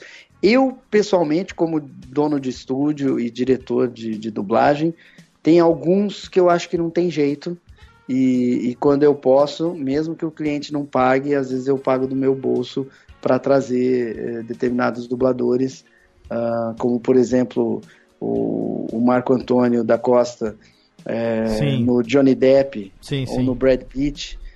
Tipo, eu, eu não consigo gostar de outra voz. No George. Clooney, né? Que é bem a No característica George dele. Clooney, né? exato. Eu, eu, eu, eu, não, eu não consigo aceitar outra voz, né? Aquilo que você falou, é uma memória afetiva que veio lá de assistir TV Globo e tal, não sei Sim, o quê. Mas o fato é que eu acho que fica ótimo. Quando a gente conversou Então, com eu- ele aqui, ele falou da experiência de dublar 11 Homens e um Segredo, os três filmes no caso, né? Porque Aham. tinha os três atores que ele Ah, fazia. é. Tinha o George Clooney, tinha o Brad Pitt e o Matt Damon. Exato. E aí, quando, quando chegou, acho que. Eu não lembro o nome da diretora que, que tava lá pra chamar, falou assim: Mas você vai querer que eu faça o teste pra qual deles, né? Aí ele- É, então aí, aí ele fe- acabou fechando no George Clooney. E, enfim, é uma situação. Inclusive, acho que te- no, no programa que a gente falou com ele, tinha um documentário a respeito dessa, Isso, é. dessa dublagem. É, e aí a gente falou com ele. Quem por acaso ainda não ouviu Radiofobia com o Marco Antônio, que por acaso Excelente. é um médico no Rio de Janeiro, doutor Exato. Marco Antônio da Costa. O link tá no post pra você ouvir esse programa que é. Já tem uns três ou quatro anos, né, Vitinho, que a gente falou com ele? É da. Nossa, acho que tem uns três anos da pelo menos. né? velha 2013, guarda a- do, do- aqui da nossa série O Coração da Voz. Eu trouxe ele já aqui para São Paulo para gravar. O Garcia Júnior eu trouxe algumas vezes, porque tem determinados atores que eu falo, pô, não, cara, você tem que fazer. Ah, quem mais? Eu trouxe bastante gente. O, o Márcio Simões eu já trouxe. né, Eu tinha um filme com o Samuel L. Jackson, que, tipo, tem que ser ele. Aham. né? Então, de vez em quando eu, eu, eu faço essas, essas loucuras. Porque acaba sendo uma grana, né? Você tem que pagar a Sim. passagem do cara, eventualmente tem que pagar hotel e tal. E, e quando é um filme para cinema, você consegue colocar no orçamento. Agora, quando é um filme de home video, ah, não. Ah, Então a maioria difícil. dos estúdios não faz. Sim. Mas eu, porra, eu não sou só um, um dono de estúdio, eu sou um, um, um amante da dublagem e eu me sinto muito grato ao público. Então, muitas vezes eu faço coisas é, pelo público. Eu, tipo, eu acho que a galera merece. Eu, eu entendo a- a- os anseios e as vontades e as paixões deles. Então, quando eu posso retribuir de alguma forma, eu, eu, eu tento e trazer esses caras é uma das formas assim que eu acho de, de, de- tornar o trabalho mais legal, mais gostoso de assistir. Puta, isso é, Então- é muito legal ouvir isso de você. É, eu, na época que eu fiz o meu curso de locução, né, em 2005, é, eu ainda não sabia que, como locutor, eu não podia ser dublador. Eu teria que fazer um curso de ator e que a, a dublagem era uma extensão do ofício de ator e tal, né? E nesse ínterim, aí, andando por esse mundo de, de, de, de voz, de se qualificar e tal, a- teve uma época que teve, ainda hoje acho que tem, mas tem muito cursinho picareta por aí que tá promete mundos e fundos e você não tem muita referência, né? E aí nesse Aham. meio você tem algumas eh, exceções a, a- a esse a essa bagunça toda que acaba acontecendo, que são cursos como a Universidade da Dublagem, que são extremamente bem recomendados, extremamente é, é, qualificados, profissionais, viraram referência nesse meio. Que eu queria saber, eu tenho essa curiosidade, sempre tive de perguntar para você, como que foi dar esse passo de você sair de trás do microfone é, exclusivamente, né? É, e já dirigindo, claro, também, mas começar a ensinar os seus colegas a essa extensão da profissão de ator, que é a profissão do dublador, é, e que acabou depois também se, é, como consequência, enfim, é, gerando ou criando o seu próprio estúdio, como você acabou de estar, Unidub, né? Como que foi esse passo empreendedor dentro da dublagem como docente e como empresário, hein, Wendel? É engraçado, eu nunca pensei nessas coisas, nunca planejei. Ah, eu decidi ah, focar em dublagem eh, no segundo ou terceiro ano de faculdade, né? Eu me formei em direito. Aí, numa das aulas lá, provavelmente direito tributário, eu estava viajando ali na aula, pensando na minha vida. Aí falei, puta, foda-se, eu vou, vou fazer dublagem. E na época eu fazia teatro, outras coisas e tal, e eu era Ronald McDonald. Cara, Como assim? Isso é uma E- coisa interessante. Hã? Eu fui Ronald McDonald por muitos anos. Mas o que? Na e aí voz? eu falei, a voz do Ronald com McDonald tudo. ou interpretando o Ronald McDonald? Eu era o, o próprio, maquiagem, peruca, né? Ah, você tá tipo, de sacanagem. Dançou o rock do Ronald. não, não, não, não. Eu dancei o rock do Ronald pra Ah caramba. Eu era um show, cara. Eu era um show no rock do Ronald. Gosto muito do rock do Ronald. Mas o que? Em televisão? Em evento? Mão Aonde? Na mão, pé com Pé pé. com pé. Vou te mostrar como Ah, é. o rock é. do Ronald. Caralho. Tá no ar. E aí, é, era, fazia shows né, do, do, do Ronald em escolas, hospitais, nos próprios restaurantes e tal. Era muito, muito legal. Era muito, muito Cara, legal. que legal isso. E, e aí, porra, nesse dia eu sei lá porquê, realmente eu não lembro, mas eu bati o martelo ali sozinho comigo mesmo, que tipo, meu, vou parar tudo.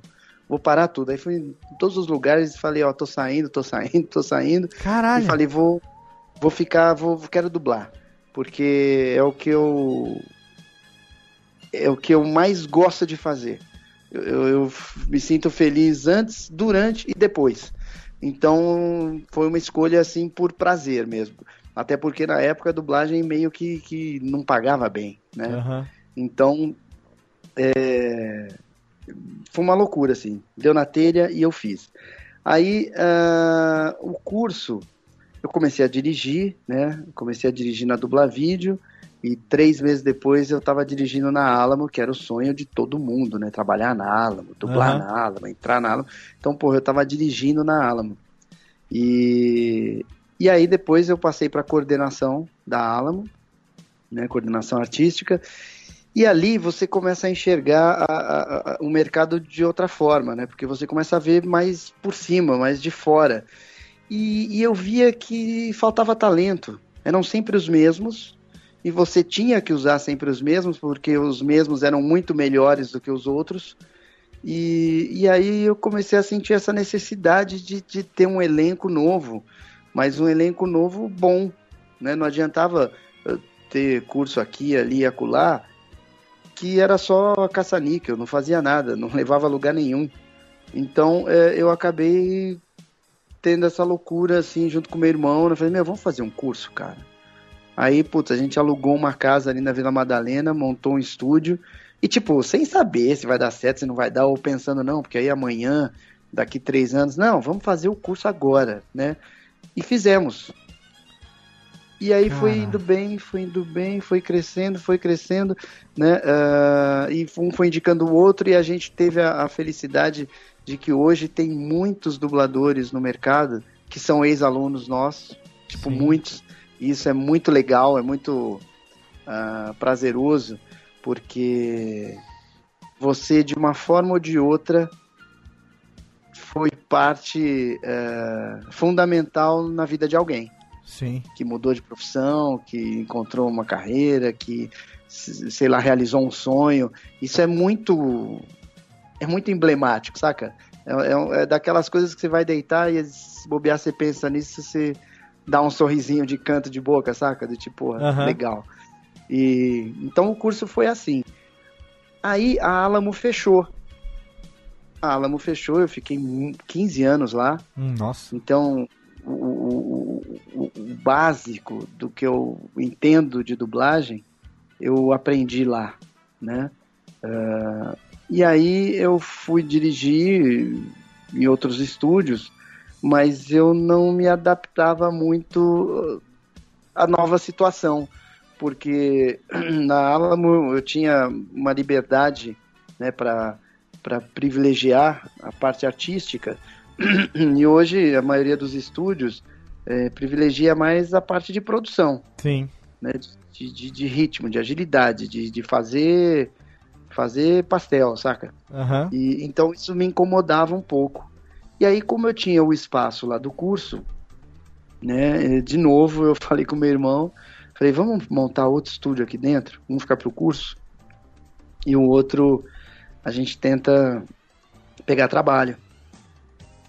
E aí, em função de eu ter dirigido muitos anos na Alamo, eh, eu fui atrás de algumas pessoas que eu conhecia, né? De, de clientes, vamos dizer assim, né? e falei, olha, abri um estúdio, tal, não sei o que, papapi, papapá. E aí, eh, eh, algumas dessas pessoas conheciam o meu trabalho e resolveram me dar uma chance. E assim foi, assim foi, assim foi. A gente tinha um estúdio, depois passou a ter dois. Hoje nós temos dez estúdios. Né? Caraca. É, Nossa. então, putz, é, e, e tudo isso simplesmente a, a vida foi me empurrando, né? Tipo, a Alamo fechou, ah, eu dirigi nos lugares e não estava feliz. Então eu sempre fiz escolhas eh, em torno de, de me sentir feliz. Sempre, sempre. E o fato é que elas foram dando certo, né? A própria escolha de eu ter falado, pô, vou focar em dublagem. Foi depois disso que surgiu o Goku, o Bob Esponja, o Jack Chan, ah, enfim, né? Esses personagens todos que ficaram mais marcantes, mais conhecidos. Aham. Ah, eu acho que, que veio a partir daí, né? Era pós-Ronald. Era pós-Ronald, é ótimo. Chega desse cheeseburger, né? E hoje já tá, já se tornou uma, hoje, já se tornou uma escolha, digamos, é, porque o processo como é que é? Por exemplo, o estúdio vai trazer um, ah, um filme para ser dublado no Brasil. Ele tem tipo um contrato com um estúdio de dublagem aqui ou ele faz como se fosse uma concorrência ou vo- você tem co- como é que é esse mercado assim?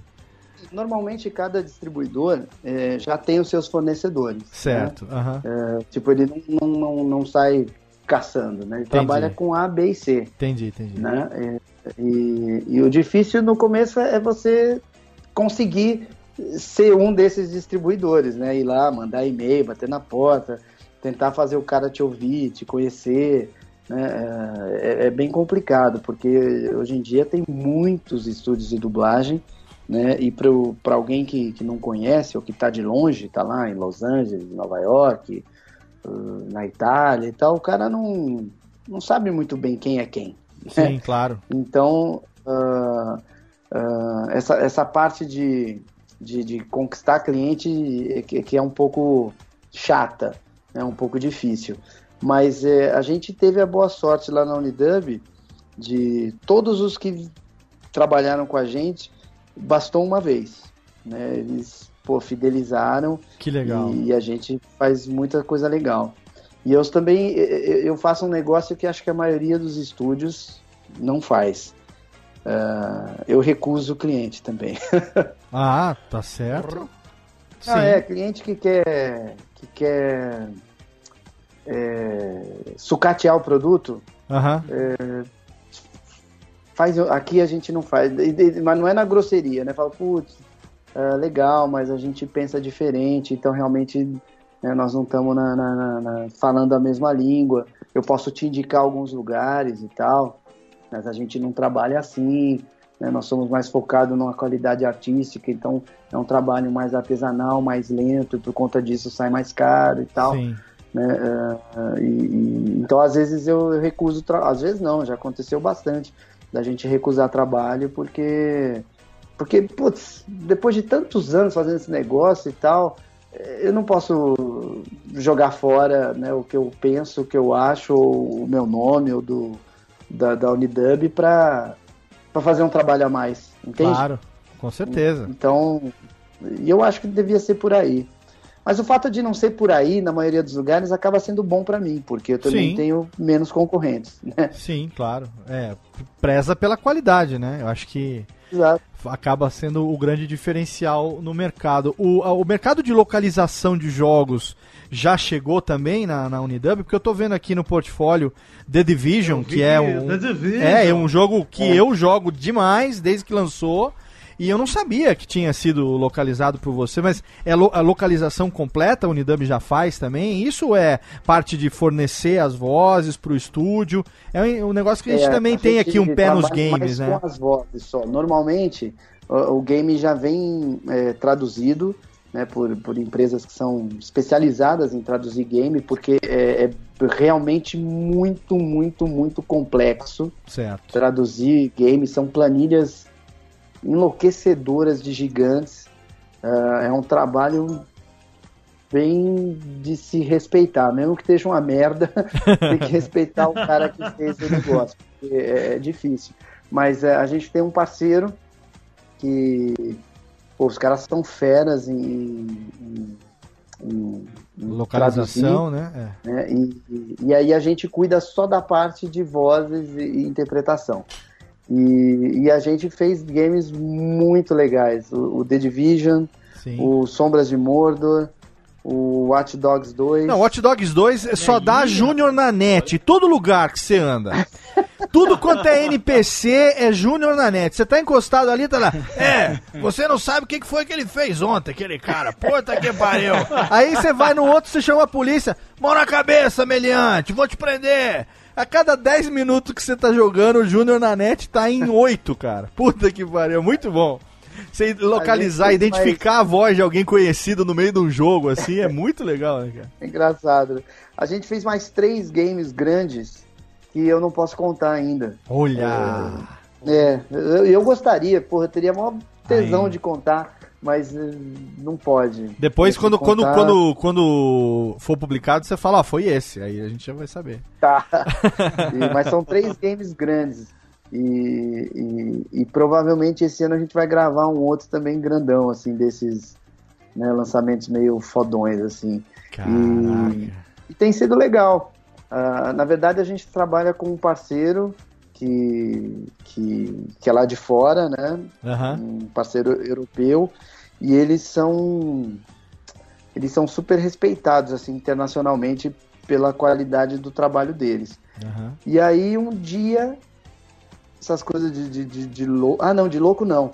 O, o, o tradutor deles, ele me conhece, não pessoalmente, mas ele sabe quem eu sou. Por essa coisa do Goku e tal, não sei Ah, então ele descobriu que eu tinha um estúdio e passou o meu contato para os caras. Eles entraram em contato e pediram um teste para a gente fazer.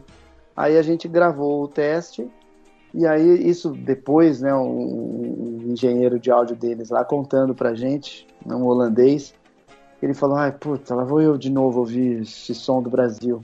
Aí ele falou, opa, caralho. E ele foi ouvindo, ele, porra, tá bom, o som dos caras é bom, não sei o que, pô, essa voz é legal.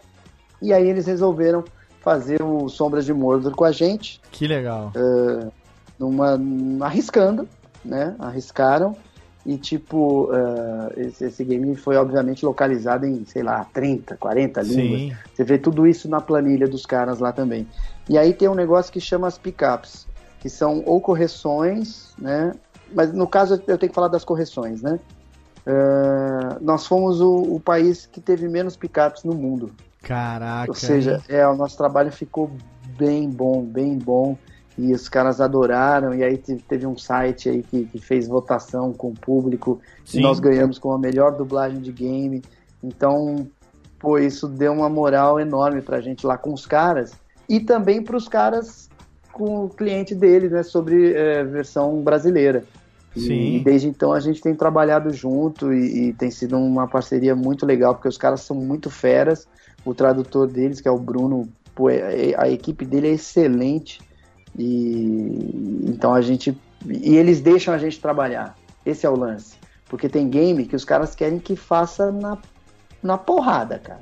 Sai gravando, sai falando que sair, saiu. Se o tamanho não tá perfeito, vamos que vamos. Eles não, eles deixam a gente trabalhar. Então isso é muito bom, né? Sombras de Mordor foi um dos jogos, um dos primeiros jogos é, da nova geração, né? do- no caso do Xbox One, que eu joguei ele inteirinho localizado em português e é foda, excelente. É da Warner Bros Games, né? É muito Isso. bom mesmo. Cara, é muita dublagem localização é dele, sensacional. é sensacional, é Tem brincadeira. uma parada que dificulta no Sombra de Mordor, que é toda a mecânica de vingança dos orcs, que os orcs vêm com. Cara, é, é muito variado a parada, não é como aquele jogo é muita coisa. É, surreal, cara. É, Roquirim, realmente fala na hora. Aí vem lá os negócios. É muito Teve bom. dublador que quis, quis largar o trabalho no meio. Aí eu Dá tive que ir lá por cá, porque os orcs, é, eles falavam demais e era sempre uma voz rasgada. Então os caras passavam duas horas de, de, de escala, os caras estavam sem voz. Né, não tinha. né? E, e- e o game ele vem em blocos, né? Então chega o segundo bloco, você liga pro cara, pô, chegou o segundo, o cara, ah, não quero fazer não. Aí eu tinha que ir lá e conversar com os caras, não, pá, pá, aí os caras iam, eu fazia. mas, foi, mas foi muito legal, assim, foi um trabalho pra gente foi bem ah, um divisor de águas, assim, sabe? Aí o 2, eu sei que tem o 2 aí pra sair, mas não é a gente que vai fazer. Ah, poxa vida. Uma pena. Uma pena eu não devia nem mesmo. ter falado isso. Ah, era aí, segredo. Quer que, quer que corte, eu corto, não tem problema nenhum, não. Não, não, a gente acabou de falar, pronto. É, então tá. É, Até aí tudo bem. é gravado, a gente pode cortar se quiser, não tem problema nenhum, não. Assim como a gente cortou quando a gente falou mal daquele. Ah, não, não pode. Não pode mais. É, não, não pode mais. Meus, meus queridos Léo. amigos, quero saber perguntinhas aí, Vitinho. É, então eu quero aproveitar aqui pra dizer, citar aqui antes de mais nada, porque a gente falou muito de Goku e de Bob Esponja, etc. Mas, pô, ó, eu lembro muito bem de um desenho que marcou minha infância, do, do- as aventuras de Jack Chan, que é a Sim. voz do Wendell praticamente. Nossa, foda. É mesmo, olha. Cara, Eu lembro muito normal, de- né? É, praticamente. É, Parecido com a voz do Goku, inclusive. É, é, é basicamente minha voz mesmo. Ah, Maldia, maldia, maldia! faz aí, faz aí. Eu adorava fazer aquilo, porque, porra, eu, eu adorava os filmes do Jack Chan. Então foi a mesma coisa. Ah, pintou o teste lá e eu lancei, pô, posso fazer o teste? Ah, faz. Eu tinha uma, uma, uma fama, uma época, é, especialmente na dubla vídeo, que eu sempre dublei muito lá, que a, a, a pessoa lá me chamava de Papa Teste. Então, e Todo eu já teste você eu já tava lá na sacaneava, né? Quando eu chegava pra fazer o teste, eu falava, putz, quem foi que vai. Quem, quem, quem que vai perder o teste aí e tal? É pra saber quem perder. Teve um período meio iluminado ali que eu pegava tudo mesmo. E o, o Jack Chan eu pedi pra fazer o teste e quando veio a resposta lá da, da Universal, pô, eu fiquei feliz da vida, porque eu era fã do cara, né? E, e o desenho eu achava O ótimo. desenho é muito legal, o desenho até hoje é muito legal. É bacana Até demais. hoje eu, não lembro entendo como, é daquele. que, como é que acabou, cara. Eu É, também não sei. Tinha o, o vô lá do, do Jack Chan que ficava Uno, Putz. Buga, Teiji e tal. Ficava só um mantra até hoje, cara. Era o tio, né? Tio. Tio. É o Isso, tio. Mais uma coisa, né? Não tinha um negócio assim. É, mais uma coisa. Eu gostava Cara, tinha um, muito. eu lembro que tinha um outro desenho também que marcou muito a infância, que era o Medabots, que você fez o Metabi, que é o robozinho principal, que eu gostava bastante também. Caraca, tá zoando que era, É. foi ele, não sabia. Nossa, mas cara, é- meio da bots, velho. Você- Metabi era engraçado, porque no começo eu fui dublando ele e tal, não sei o que. Depois de alguns episódios eu entendi a, a característica dele, a personalidade dele. E aí eu saí apavorando o desenho. Eu mudava o texto inteiro, eu falava, mais que não tinha muito boca, então eu tinha liberdade pra. É, pra que era um inventar, robô que só mexia, iluminava, né? Exato. Então, nossa, às vezes o diretor falava, bicho, onde é que você tá? Aí não, não, tô, tô no anel tal aí, é que eu troquei isso aqui por isso, isso aqui por isso, e aí ficava lendo, lendo. Ah, tá bom, tudo bem. Porque pra deixar ele mais engraçado, né? Mais folgado, mais arrogantão. E eu adorava fazer aquilo também, eu me divertia muito, muito, muito. Cara, tinha um outro personagem que você fez que pra mim é um desenho muito não valorizado e que eu acho um desenho animal, que é Invasorzinho, que você fez o Gir, cara. Que é, um, Putz, esse desenho era demais. é um desenho doente, completamente retardado. Eu comprei o- uma camiseta com, com ele, assim, ele e o, o, o, o, Gear, que acho que a gente chamava Gir, eu acho, em- na, na, na dublagem, e o Zin. Cara, aquele É, eu, desenho é lembro muito do- eu gosto muito do Gir porque ele tem aquele, aquele moletom de cachorrinho. Ele é muito burro, né? É. Adoro esse show! muito bom. Eu queria aproveitar e perguntar, Wendel, você, você tem algum personagem que você queria ter feito? Vem Porra. e falou, caraca, queria ter dublado. Todos que eu não fiz. O- Não, eu, é, exato, eu, eu, eu gosto muito, assim, né? Tem coisa que eu, puta, que eu queria muito ter dublado. Ah, mas, pra não ficar sem resposta, que é meio covardia, né? Putz, eu adoraria dublar o Homem-Aranha, cara. Ué, que legal. Às vezes no filme novo aí, quem sabe? Se bem que Pois já é. dublaram pro Guerra Civil, né? Pois é, não, mas uma hora vem. Daqui a pouco Então- ele fica mais velho. É, nem que eu mesmo produza um filme, eu vou lá o porque eu acho, eu não sei explicar exatamente porquê, mas eu acho que foi o Homem-Aranha foi o primeiro filme que eu vi no cinema, quando eu era bem pequeno com a minha madrinha. Então eu acho que eu fiquei meio encantado assim com o Homem-Aranha. E aí fala, porra, como é que eu nunca dublei esse cara, bicho? E, então eu teria bastante vontade assim de, de, de dublar o Homem-Aranha. Pô, pior que é curioso mesmo, porque tem muito desenho do Homem-Aranha que surgiu nos últimos anos aí, tiveram Pois uma é. porrada aí, né? Até o meu irmão já dublou o Homem-Aranha. Eu, tipo assim, eu. ah, eu dublei, você não. Aí, tipo, É. isso, né? Supa, supa. Ô, ô Wendel, é, você tá com agora com há um tempinho já, né, no YouTube. E como é que tá sendo pra você fazer é, esse projeto? Porque, cara, você já tá em quase 200 mil inscritos e a galera curte bastante, comenta pra caramba. Você entrevista outros dubladores, fala um pouco da sua vida. Como é que tá sendo agora pra valer mesmo pôr a sua cara na internet? Putz, então, cara, você sabe que eu não sei. Ah, isso começou há poucos meses, né? Sei lá, quatro meses, cinco meses, talvez, não, não sei direito. Ah, foi conversando com a minha mulher, né? E, e eu, para ser bem sincero, eu não lembro direito qual foi o rumo da conversa, mas ela é formada em rádio e TV e ah, acho que era isso. E aí ela, pô, sempre tem projetos, tem ideias, tem não sei o que e tal, mas aí ela não tem tempo, porque ela, ela trabalha lá comigo na Unidub, a gente tem uma filhinha de dois anos e nove meses e tal, não sei o que. E ela, pô, um dia tava falando dessa insatisfação de que, pô, eu não faço nada, eu não, não crio mais, eu não, não roteirizo mais nada e tal. E aí ela falou, pô, só se, se a gente fizer junto, né? Se, vamos fazer um canal sobre dublagem, você falando e tal. Aí eu falei, ah, tá bom. Só que até hoje eu ainda fico um pouco constrangido. Às vezes ela até briga comigo. Você tá muito sem graça, você tá muito não sei o quê. É, Aí às vezes eu, eu começo a ficar animado, ela fala, agora você tá muito fake, né? As pessoas querem ver você e não. Então é engraçado. Porque eu ainda não achei mesmo a, a, a medida assim de como ah, me comunicar né, nisso. E, e, e até porque há tantos anos eu tô eh, por trás das câmeras, né? para mim ainda tem sido um, um pouco estranho.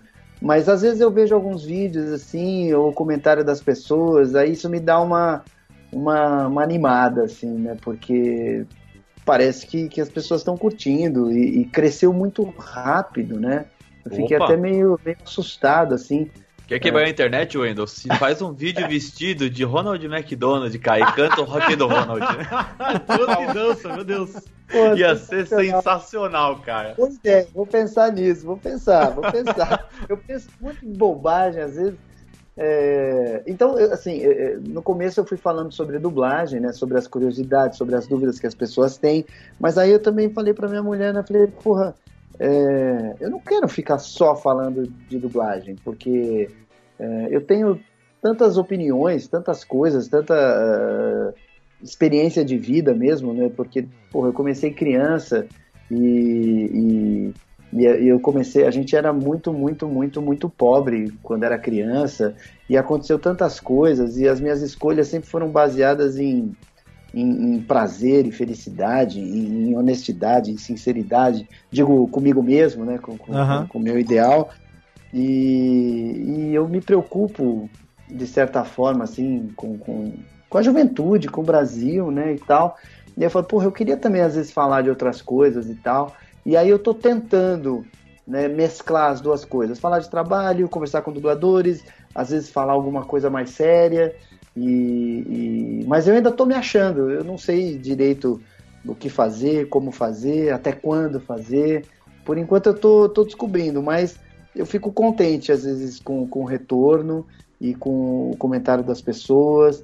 Ah, os próprios dubladores, muita gente vem falar comigo, né, o próprio Briggs, o Manolo, a Mabel, né, vem comentar sobre o canal, vem dar ideias, ah, ou até se empolgaram para para começar o deles, né, ou, Sim. ou retomar e tal. Então isso me, me, me deixa um pouco um pouco contente, sabe? Então Ô, é, ô, é, é legal. É, você vai dublar o Dragon Ball Super? Essa é uma dúvida que muita gente tá se perguntando por aí. Cara, eu. Nossa, me perguntam isso há muito tempo, né? Tipo um ano. E. E para ser bem sincero, eu realmente não sei. Eu morro de medo que vá para algum estúdio vagabundo, porque aí, infelizmente, eu não vou fazer. É, vai descaracterizar o seu trabalho, né? Porque as pessoas vão. vão Ninguém vai assistir, eu, na eu vou verdade. ser É. sincero que eu tô esperando pra ver o dublado, porque eu não consigo Eu também. assistir Dragon Ball japonês, eu não, não consigo, Então, assim. o Dragon é Ball, surreal. o japonês, ele é dublado por uma mulher, inclusive. Uma véia, uma É. véia. É, uma, véia, velhona, é. que ela dobra A um maioria dos um de- personagens da família Goku. É uma véia.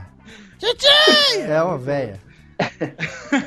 É, mas eu, eu acho assim, né? É uma, como o Endo mesmo falou, é uma pena, né, cara? Se fizerem isso com Dragon Ball, que é algo que tá aí no imaginário da galera há 20 anos, sei lá, a galera acompanhando, Vai, às vezes as vozes. Mais vai, que vai flopar, vai flopar.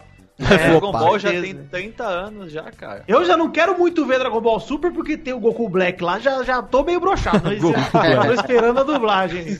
Goku Black. Eu tô, eu tô parece... super ansioso, cara, e eu fico morrendo de medo. Manja aquelas coisas de Lady Murphy? Só falta ir parar na, ah, em algum lugar que, que eu não, não vou mesmo.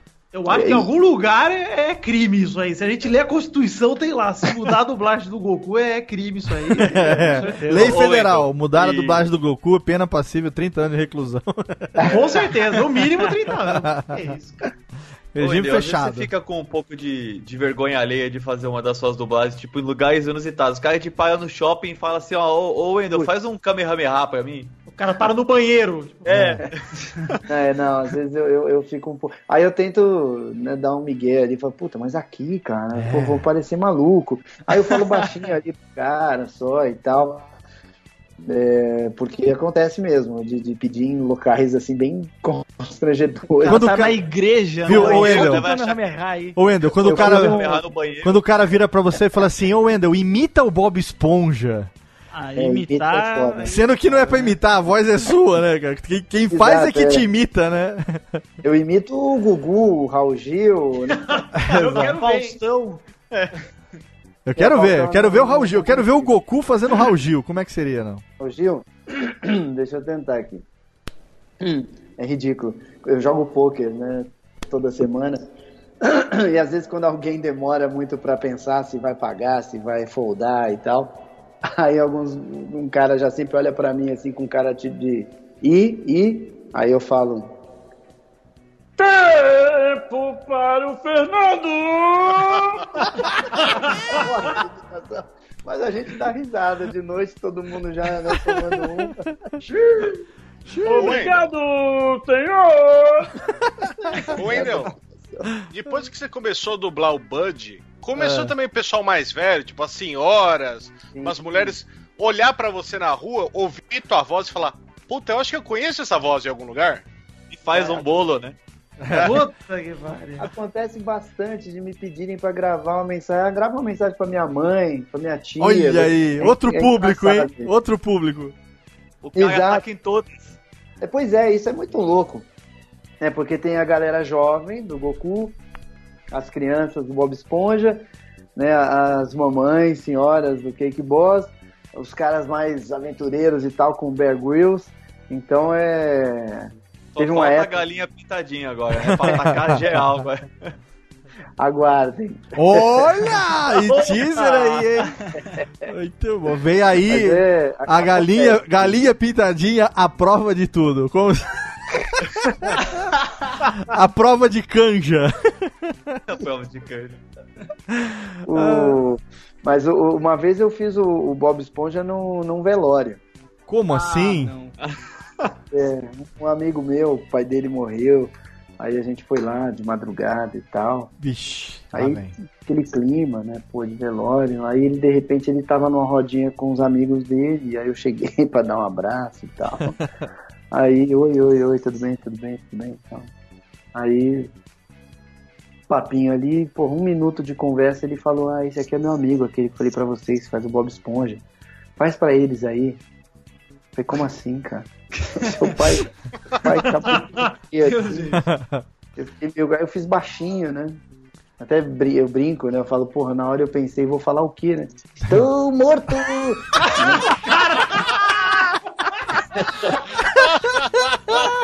que horror.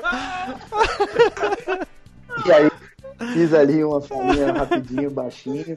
O duro é que todo mundo riu pra caramba É, na então, hora. porra, imagina. Porra, aí todo o resto do velório olha pra gente, saca? Foi um troço meio, meio desagradável. Meio mórbido. Cara, que situação. é. Ô, Wendel, e projetos? Projetos de tanto no. no... é, no curso, como no, pessoal. estúdio, tanto no pessoal como no profissional. Projetos de Wendel Bezerra. Ah, Putz, vida. É, eu queria. Eu ainda tô tentando ali, né? é, formar o, o Dream Team lá na, na, na Unidub. Eu queria formar uma equipe assim muito. Muito. ah, cinco estrelas, saca? Aham. Ah, porque o, o- eu quero fazer grandes, grandes projetos, sabe? Aqueles filmes que, que, porra, que, que dão prazer e satisfação e tal. Aham. É, então, o, o meu objetivo é fazer o estúdio crescer, mas não mais em, em tamanho, mas crescer em, em, em renome, assim, de, de, de, de qualidade, né? De sinônimo de, de, de bom trabalho.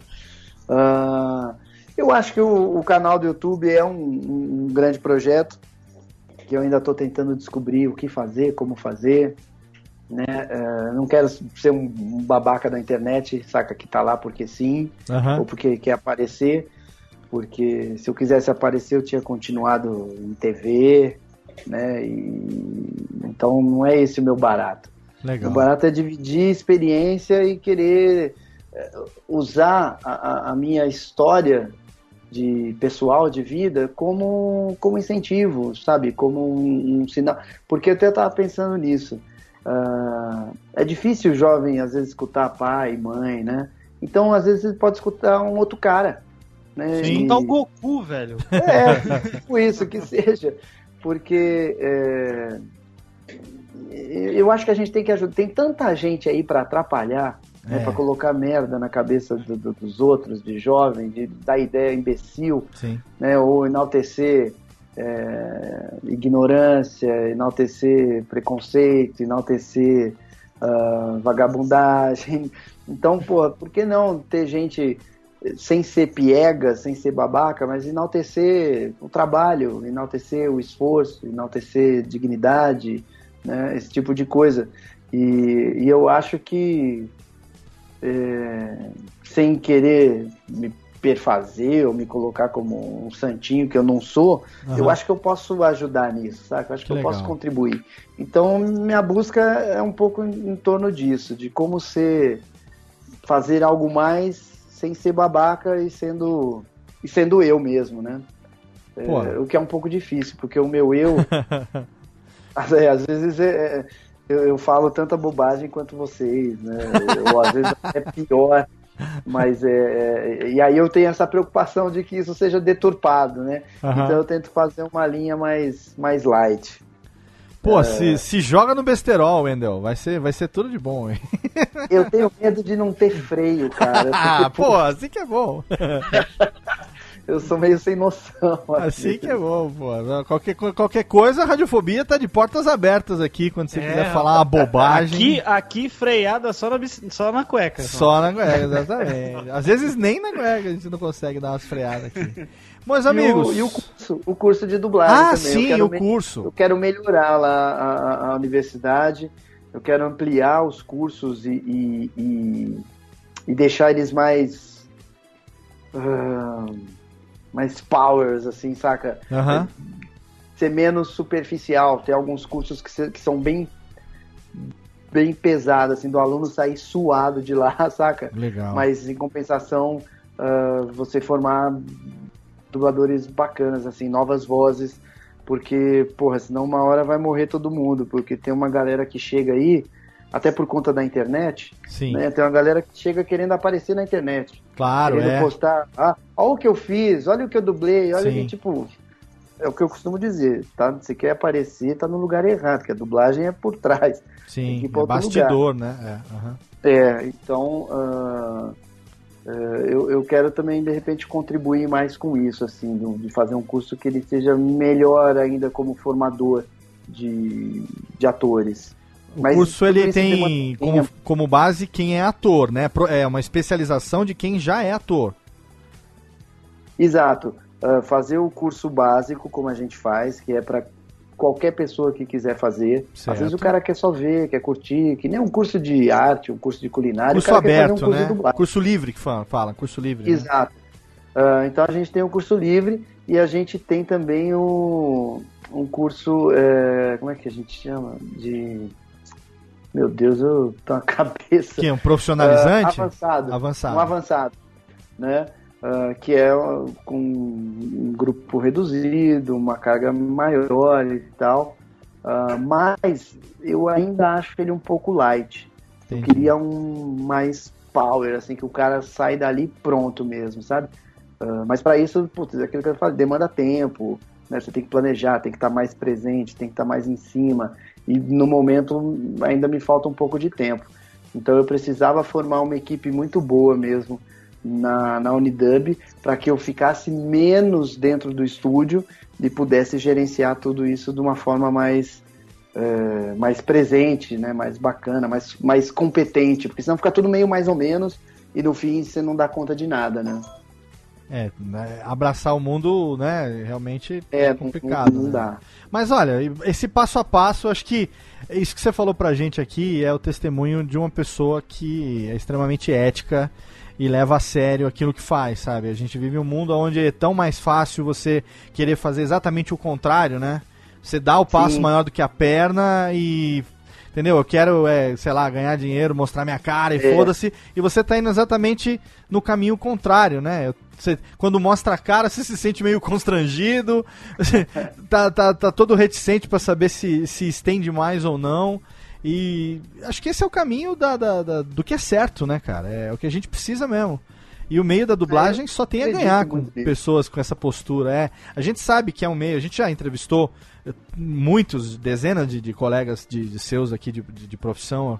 é, e a gente já teve todo tipo de testemunho, sabe? De gente que já se ferrou muito na mão do estúdio, é, do quanto que esse meio consegue ser cruel também com o profissional, né? Do quanto que muitas vezes a, essa profissão também acaba é, é, canibalizando um pouco do, do- do- da vida da pessoa, sabe? De Sim. exigir tanto e remunerar tão mal, sabe? Uma série de situações assim. E nesse meio, você ter quem valorize realmente a profissão, os colegas, né? E, e foque nisso. Cara, só fortaleceu ainda mais a, a- a admiração que a gente já tinha por você, velho. Pode ter certeza disso.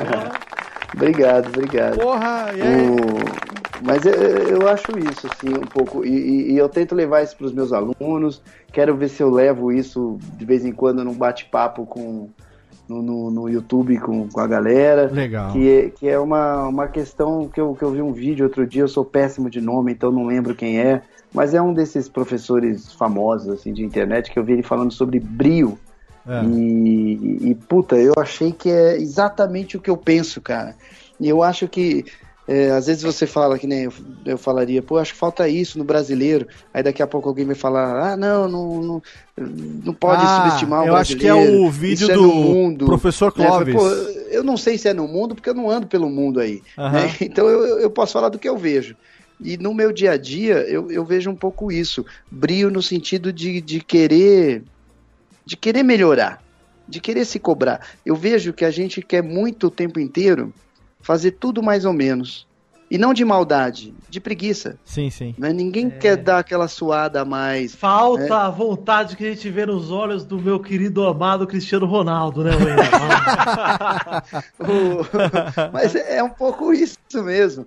Né? É, é, é, eu, eu, eu fui no supermercado, eu vou até falar aqui. O... Foi num pão de açúcar que tem aqui perto. É bom que se tiver alguém do pão de açúcar ouvindo, vê se se mexe. É. Ah, e eu tava na fila, tinha uma senhora na minha frente passando as compras. Aí quando ela passou, né, enquanto ela pegava o cartão ali, pagava e tal, a menina do caixa ficou olhando ali pro horizonte. Aí a senhora colocou as comprinhas dela no, no saquinho e foi embora. Aí eu também fui, passei alguma coisa, paguei e, e fui embora. Eu não aguentei. Aí eu fui falar com a gerente. Ah, que é uma coisa que eu nunca fazia. Eu tô começando a mudar porque eu acho que a gente tem que fazer. A gente reclama demais e não faz nada, né? Aham. Então eu fui falar, eu falei, pô, esse supermercado aqui ele é caro, ele não é barato, né? Você tá num bairro nobre, ah, A menina não pode ajudar uma senhora a guardar as compras. Por quê? Porque ela não ganha pra isso. Então eu acho que o brasileiro ele faz muito isso. É. Eu não ganho pra isso. Sim. Eu não ganho, eu não ganho, eu não tô aqui pra sorrir pra você. Eu não tô aqui pra te ajudar. E, Sorriso tipo, é extra, né? não é questão de dinheiro, é questão É. de educação. É, questão de gentileza, Sim. é questão de saber viver em sociedade, de dividir, de compartilhar, né? É, Então isso vira uma cascata. Sim. Como ele é maltratado ali no barzinho, ele pega e maltrata no supermercado. É. Assim como o cara que foi comprar maltrata lá na loja onde ele trabalha. E não maltrata no sentido de tratar mal, mas você não sorri, você não fala bom dia, boa tarde, Sim. boa noite, obrigado, com licença. Então, e você se acostuma a trabalhar meio mais ou menos, porque eu não estou ganhando para isso. E e isso vira uma, uma política É. de, de, de, de conduta nacional. Mediocridade, né? Mediocridade. Exatamente. Então, puta, eu cobro isso dos meus diretores, eu cobro isso dos meus técnicos, eu cobro isso da minha mulher, do meu filho, porque é, é o único jeito de Sim. você tentar transformar o- pelo menos o teu microcosmos. Perfeito. Porque senão todo mundo faz tudo mais ou menos e dane-se, fica todo mundo vivendo mais ou menos. Porque Uhum. quem tem dinheiro vive um pouco melhor, quem não tem que se dane, e eu não acho que é por aí. A né? gente vive em um círculo vicioso e não sabe, muitas vezes, não se atenta que basta uma atitude para transformar ele em círculo virtuoso, né? Você poderia, exatamente. poderia mudar ali um switch que iria se transformar toda, tu- tudo que está acontecendo ali, mas é acomodação, infelizmente é, é, é a situação que a gente É, vive. é né? razoavelmente meio compreensível, né? Porque, Sim. pô, você vê a situação política e tudo e do país, assim, é bem, é bem broxante, né? Você acaba falando, putz, né? Mas a gente não pode se deixar levar, né? É. Você tem que seguir o teu, a tua natureza. né? Eu não posso permitir que, que a atitude do outro mude a minha natureza. E acho Aham. que esse é que é o, é o detalhe, que é comum, é normal, é compreensível, é razoável, mas a gente tem que se policiar Sim. e, e- e- e se esforçar para não entrar nesse, nessa vibe, né? Porque senão, porra, aí nada mais tem sentido, foda-se, é né? Olha aí, meninos, a gente veio aqui pra bater um papo com o Wendel Bezerra. Vocês acharam que fosse ouvir só o Bob Esponja, o Goku, o Bear Grylls? De repente a gente conheceu um puta cara legal, hein? Hein? Hein? Porra, Obrigado. Nego, orra, orra! Era bicho. Essa fera, meu. E é com esse, O Wendel vai escrever, vai escrever um livro assim, muito mais do que o Goku, né? muito além do Goku. É. E é Tem um desse... episódio Ah, que chamava. é, Lembrei. Era a imensa vontade de Goku. Ah. E, e aí quando eu quando eu fui gravar, né? Quando eu chegou, eu brinco muito, né, com os técnicos e tal, Ah. faço sacanagem na hora de gravar. Ah. E aí nesse dia eu falei: "Oi, eu sou o Goku. Não percam o próximo episódio de Dragon Ball Z será a imensa vontade de dar Goku".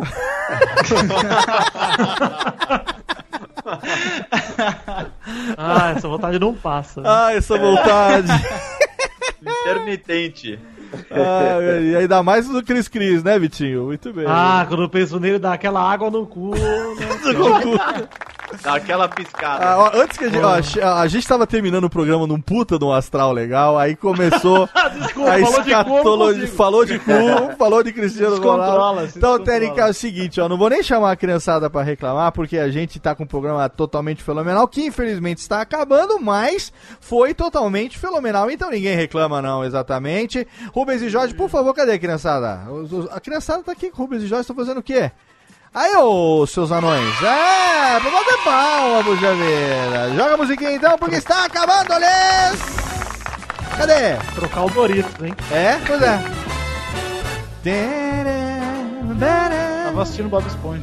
Amigo, estou aqui. Sim, estamos aqui terminando essa edição fenomenal do seu Radiofobia. Aliás, que delícia! Conversamos hoje com o Endel Bezerra e para conversar com ele eu tive as presenças ilustres de meu amigo Thiago Fujiwara. Valeu, Ti! Valeu, Léo. Valeu, Wendel. Brigadão pelo papo. Já risquei aqui na minha listinha, Léo, uma meta mais alcançada na vida. Olha aí, tá vendo só? E a próxima agora é ter ele na festa para falar o que mesmo? Quem quer bolo? Quem quer Eu vou fazer a bolo? dança do. do Ronald agora, né? A dança do Ronald na festa das gêmeas. Olha aí, vai ser fenomenal, hein? Relembrando os velhos tempos. Thiago Fujiwara, nosso querido amigo 2017, cada vez mais junto conosco e mandando brasa aí na sua Cangaru Turismo, é isso? Exatamente. Ouvinte da Radiofobia que estiver procurando algum destino exótico pelo mundo e tiver precisando de uma ajuda, fala com a gente lá, cangaru.com.br. Olha aí, se prepara que esse ano nós vamos viajar, hein, Tiagão? Vamos. Pre prepara os passaportes aí, hein? Vamos viajar, agora que as crianças tá grande, dá pra deixar com a patroa e cair no mundo. Né? É, agora eu vou sozinho, vou largar todo mundo aí, vou saber. Vou para, vou para, vou para Dubai, que nem o personagem lá do Pedro, do Por Onde Vamos. Muito bem, agradecendo também ele diretamente do Pelada na Net, o príncipe negro do futebol, não é moleque, aquele que está batendo uma curirica pelo Chris Cris, ninguém menos do que Vitinho, olês! Ah, Léo, eu estou mais um dia realizado aqui no Radiofobia, mais um, mas esse muito especial porque provavelmente foi a voz da minha infância, o Wendel Bezerra. Foi a... só? Eu tô, eu tô muito emocionado, cara. Tô aqui do lado de um cara que eu admirei antes de saber quem era e depois ainda, agora admiro muito mais. Mas- E além do mais, Léo, vou ter o prazer de roubar esse convidado de você, porque eu já estou convidando aqui Sim. o Pedro Bezerra para participar de um Pelada na Net, ele que confessou aqui que gosta muito de futebol. Tá lá convidado pra conversar com a gente, falar umas besteiras É. e jogar um pouco de Testosteria Show. O Wendel que Com é certeza, São. Paulino. Vamos lá. São Paulino Inclusive, roxo. somos de, de São Paulo também aqui, a galeria. Dá até pra gente marcar um bem bolado aí presencial. Presencialmente, com certeza. E eu tô aqui já esperando para ver Testosterinhas Show com Goku, Bear Grylls e Bob Esponja. E você tem que resgatar o Jack Chan também. Quero, quero altas expectativas é, tá. desse E até Testosterinhas o Show. Matsuyama do Super Campeões, que eu tô ligado que ele fez também.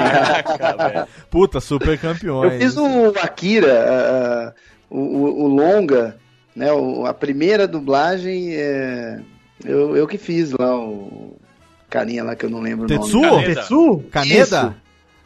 Ah, não sei, é o Um dos dois. lá. Ah, o Tetsu. Tetsu, o, o- Tetsu. o Caneda, né? Caneda, Caneda, é. eu Kaneda. que andava na A moto tá? vermelha. É, o Isso. Caneda. Ah, Tetsu era o malucão, Caneda era o da moto. Isso. Cara, que É, fe... Olha aí, tá vendo, Vitinho? Testosterinha Show, esse promete, hein? Esse vai ser fera, já Esse estou ansioso. vai ser fenomenal. Agradecer também a presença dele diretamente de Sorocaba, menino do Pininho, Chesterless. Valeu, Léo. Muito obrigado, Wendel aí. Cara, sensacional. Como diz o Vitinho aí, a voz da nossa infância, né? E puta, é um puta prazer poder saber um pouco mais da- do seu trabalho. Muito foda mesmo.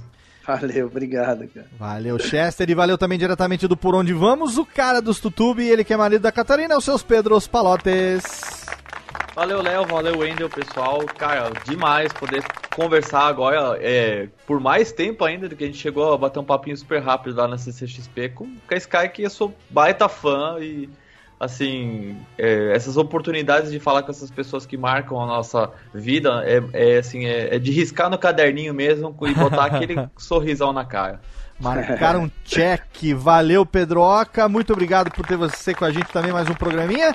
E muito obrigado a você, Wendel Bezerra, por essa generosidade, por essas duas horas de papo aqui que passaram rápido, mas você, tão ocupado aí, podia estar descansando com a família, cedeu esse tempo pros seus fãs aqui, batendo esse papo. Cara, só agradecimento mesmo. E estamos à disposição pro que você precisar. Se a gente puder ajudar de alguma maneira, conta com a gente, porque Radiofobia e o Wendel Bezerra é um amor que não tem fim. Pô, não, obrigado. Foi, foi muito bom, né? Muito legal, bem divertido. Realmente, porra, ficaria aqui conversando mais 10 horas, porque Valeu. é, do jeito que a gente foi levando a conversa aqui foi, foi, foi, foi bem, bem gostoso. Desculpa se eu falei demais, ou fugi de tema, ou Que falei isso. A bobagem. intenção era essa. Era isso mesmo. Tamo junto. Mas é, foi muito legal. Obrigado a vocês aí pela oportunidade. E a recíproca é verdadeira. Querendo, precisando, só chamar que tamo junto. Obrigado, cara. Quando a gente for a São Paulo, a gente vai fazer uma visita lá na Unidub, conhecer o trabalho lá na, na prática, se você permitir. A gente vai atrapalhar qualquer dia desses lá. Não, vai ser um prazer receber vocês lá, por favor. Valeu. Obrigado pelo carinho, obrigado pela generosidade e todos os links, é claro, de todas as redes sociais, do Wendel também, da Universidade da Dublagem, da Unidub, tá tudo lá no post para você acompanhar e seguir ele, o canal no YouTube também. Radiofobia 2017 com o pé direito trazendo as grandes estrelas. Manda o nosso, manda o seu e-mail para cá quem você quer que a gente entreviste. Obrigado pelo seu carinho, pela sua audiência. Daqui a duas semanas tem mais um programinha. Um abraço na boca e você já sabe, plante um filho, grave uma árvore, queime o livro até logo. Vai, maestro. Tchau! Olha quem cria, viu? O bico que é o pai.